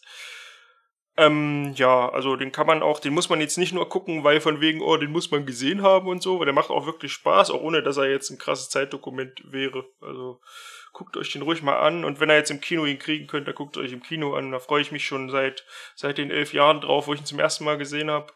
Freue ich mich drauf, den im Kino zu sehen und jetzt scheint es endlich soweit zu sein. Ich hoffe, Corona macht keinen Strich durch die Rechnung. Ich mö- möchte irgendwie auch sagen, dass das so, ich finde irgendwie so ein bisschen Breaking Bad Einflüsse, muss ich sagen. Irgendwie Michael erinnert mich sehr an Walter White, weil er halt eigentlich auch der Good Guy ist am Anfang und dann irgendwie aufgrund von, von Dingen halt irgendwie der böse Motherfucker wird am Es Ende. halt richtig viele Sachen beeinflusst. Sowas gab es halt vorher nicht. So ambivalente Figuren in der Größenordnung dargestellt und das ganze Gangster-Genre so in dem Maße, alle Filme, die Scorsese später noch gemacht hat, das hätte alles nicht, jetzt alles so nicht gegeben, wenn das der Pate nicht so ein Erfolg geworden wäre. Und war ja auch so, Gangsterfilme zu der Zeit haben sich nicht verkauft und die haben es dann auch Coppola als Regisseur gegeben, weil Paramount irgendwie dachte, ja, der ist jung, den können wir noch zurechtbiegen, der wird schon machen, was wir sagen. Hat er dann doch nicht gemacht. so. Zu Recht. Es war irgendwie jede Woche ein Kampf. Es haben sich immer so verschiedene Mitarbeiter haben sich immer so verschworen und je- jede, jeden Freitag sollte dann Coppola entlassen werden und ersetzt werden. Weil wenn man freitags den Regisseur ersetzt, kann man ja übers Wochenende einen neuen einarbeiten. Der hat das dann immer irgendwie spitz gekriegt und hat dann alle gegen, die gegen ihn intrigiert haben, hat er dann schnell noch entlassen am Freitag. Also das war, das war alles irgendwie, ein ewiges Hickhack und hin und her, aber hat sich ja am Ende doch gelohnt. Dass es nun so ein Erfolg wird, äh, ja, konnte keiner wissen. Ich finde es zu Recht, aber es gibt auch andere Sachen, die erfolgreich sind, wo ich es nicht nachvollziehen kann. Deswegen ist meine Meinung da vielleicht nicht so ausschlaggebend. Guckt euch einfach mal an, bildet euch eine Meinung und lasst euch von der Laufzeit nicht abschrecken, finde ich. Man merkt es irgendwie nicht. Nee, man merkt es wirklich nicht. Ich habe es auch geguckt. Ich habe es ähm, Samstag nachgeguckt. Ich habe um zwei angefangen und war um fünf durch. Es ist sehr verflogen. Ich war auch nicht müde, dass ich jetzt sagen würde, ich müsste jetzt einschlafen, weil der Film ist dann wirklich spannend, spannungsgeladen und eine gute Erzählstruktur, sag ich mal. Ja, funktioniert. Es passiert auch immer was. Und, und wie wir gesagt haben schon am Anfang zu, zu Spider-Man, ähm, die Figuren haben Fallhöhe. Also die Figuren sind irgendwie nicht safe. Es wird halt immer gezeigt, dass jeder jederzeit sterben kann. Und auch nicht irgendwie sehr theatralisch wie in heutigen Filmen, sondern einfach unglaublich brutal und schnell. Was mich sehr traurig gestimmt hat, was ich jetzt noch gelesen habe, Coppola war 29, als er diese Regiearbeit gemacht hat. Und da dachte ich so, wow. Das ist krass. Was hab ich denn mit 29? Naja, egal. Aber ja, so ist es halt. So war es halt damals. Der hatte vorher schon eine Filmfirma und wurde dann dieser Film herangetragen und seine Firma war halt richtig krass in roten Zahlen. Er war eigentlich bankrott. Und dann äh, hat er wollte er diesen Film nicht machen, weil das Thema ihm egal war, ihn nicht interessiert hat. Hat es dann angenommen, um nicht am Hungertuch zu nagen und ist jetzt halt seit 50 Jahren Millionär, mehrfacher. Das ist schon irgendwie, schon irgendwie eine krasse Geschichte. Aber ist er nicht, ist er nicht sogar tot? Nee. Guck mal. Guck mal noch. Ich glaube, der ist tot. Der lebt noch, Mensch. Ja klar lebt er noch. 2011 hat er noch irgendwie einen Film gemacht. Aber die anderen Filme sind, weiß ich nicht. Also außer der Pate. Muss auch ehrlich sagen, dass ich außer Apokalypse Now nichts von ihm gesehen habe. Ja, den Part und Apocalypse Now. Und ich gucke mal, ich gehe nochmal in eine Recherche hier. Nee. Obwohl Jack mit Robin Williams, den habe ich auch gesehen, aber ich wusste nicht, dass er von Francis Ford Coppola ist. ist das sind, sage ich mal, so seine Filme, den Rest, der Rest sieht, sieht es nicht so palle aus. Nee, irgendwie nicht, ne? Also ich würde auch nie sagen, irgendwie, oh ja, Francis Ford Coppola, dieser krasse Regisseur. Ich glaube, wenn ein anderer das vielleicht gemacht hätte, so, wäre das auch okay. wäre dann wahrscheinlich anders und vielleicht nicht so erfolgreich, ich weiß es nicht warum man den Film eben heute noch so gut gucken kann, wie Benny vorhin gesagt hat. Er hat halt keinerlei Effekte, die irgendwie mit der Zeit ver veraltert, nee, was, wie? Veraltet wirken könnten, so. Entschuldigung. Und zu der Zeit kam es ja so auf in den 70ern, jetzt können Kameras zoomen und so weiter. Und das haben wir alles nicht eingebaut. Also die haben das wirklich so gedreht, wie halt in den 40ern Filme gedreht wurden. Die Kamera bewegt sich zum Beispiel nur, wenn die Figuren sich bewegen. Da könnt ihr mal drauf achten aus Spaß dadurch ist es heute auch noch sehr gut guckbar und es geht halt wirklich großteils um Dialoge und Ausleuchtung. Vieles, ver aber, aber, vieles aber, verschwindet auch jetzt, im Dunkeln, aber nicht so, dass es irgendwie matschig wirkt oder so. Jetzt noch was, was ich gerade gelesen habe, was ich dich fragen wollte. Aber weißt du, wer der Neffe von Francis Ford Coppola ist? Hm, hab's vergessen. Nicolas Cage. Ah ja. Da habe ich schon mal gehört, ja. Habe ich gerade gesehen, ich mir so, okay, wild. Das erklärt vielleicht auch seine Filmauswahl. Er kann sich alles erlauben. so, jetzt sind wir durch. Möchtest du noch irgendwas sagen? Äh, weiß ich nicht. weiß ich nicht. Er hat mich äh, für Recherchezwecke auch viel zu Marlon Brando belesen und er war wohl am Set ein, alle hatten so Ehrfurcht, weil er größter Schauspieler ever und so zu der Zeit und er hatte wohl immer ein äh, Sinn für Scherze und Pranks am Set, hat auch oft seinen äh, Arsch gezeigt. Sie nannten das immer liebevoll Mooning und das hat einmal alle sehr zum Lachen gebracht. Auch wohl an der großen Hochzeitsszene, wo er irgendwie so 400 Komparsen waren, hat er aus seinem Büro, Patenbüro raus erstmal seinen Arsch aus dem Fenster gehängt. Das finde ich schon irgendwie geil vor 500 Leuten. der, scheint auch wirklich ein guter Typ gewesen zu sein, so. Ja, ich weiß es nicht. Er soll auch viele Allüren gehabt haben. Ich kann es nicht einschätzen. Ich kenne auch, glaube ich, nur das mit ihm. Ich weiß nicht, ob ich noch was anderes je gesehen. Apokalypse Now? Ja, gut, ja, aber da ist er ja nicht so wirklich. Also, Superman? Superman habe ich tatsächlich nicht gesehen. Sogar der, ich glaube, der von 2003, den habe ich nur gesehen, weil ich wusste, Marlon Brando spielt mit. Oder von 2009, weil sie nach irgendwie Originalaufnahmen hatten, da war er schon tot und ja, der Film war echt scheiße. Mhm, toll. und das Lied von Robin von Robbie Williams irgendwie, wo er über Marlon Brando singt.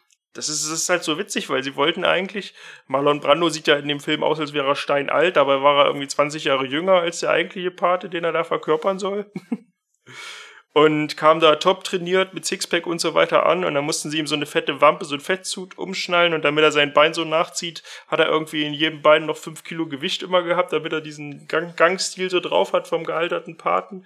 Und dann bei Apokalypse Now, wo sie ihn so durchtrainiert gebraucht hätten mit Waschbrett, da kam er dann so fett gefressen an und irgendwie 300 Pfund oder was sie da für eine Einheit haben.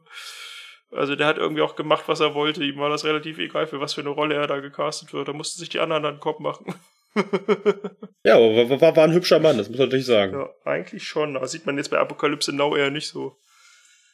Also wenn, wenn, wenn, ihr, wenn ihr weiblich seid und denkt, Mensch, guck, guck mal wirklich Bilder an, wo er jünger war, der war schon ein stabiler Dude.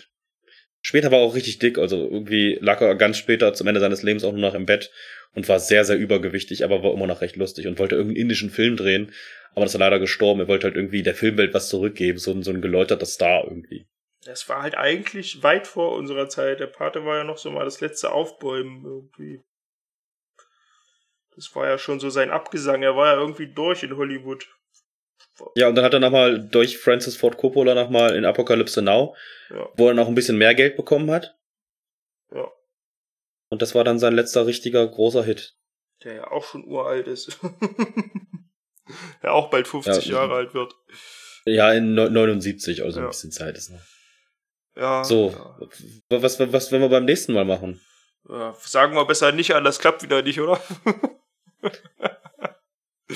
wir, wir reden off-topic drüber. Ich weiß es ehrlich gesagt noch nicht. Ich würde ja gerne die Reihe fortsetzen, weil es mir richtig Spaß gemacht hat, auch mich da reinzulesen, aber das können wir auch vielleicht mal wann anders machen. Also, also ich würde ja sagen, weil ich Geburtstag habe, dass ich mir einen Film aussuchen kann. Heute? Nein, Nein heute später, nicht. Zum ne? nächsten Mal dann. Ja, genau. Ich war schon überrascht, dass du heute. Okay. Ja, kannst du gerne aussuchen, klar. Okay, ich überlege mir was Spannendes. Ja, mach das mal. Ansonsten, ähm, gut, gute Nacht, meine Freunde, guten Abend, ja. guten Mittag. Und gute Besserung. oh nein. Tschö, tschö. Jo, tschüssi. Du, du, du.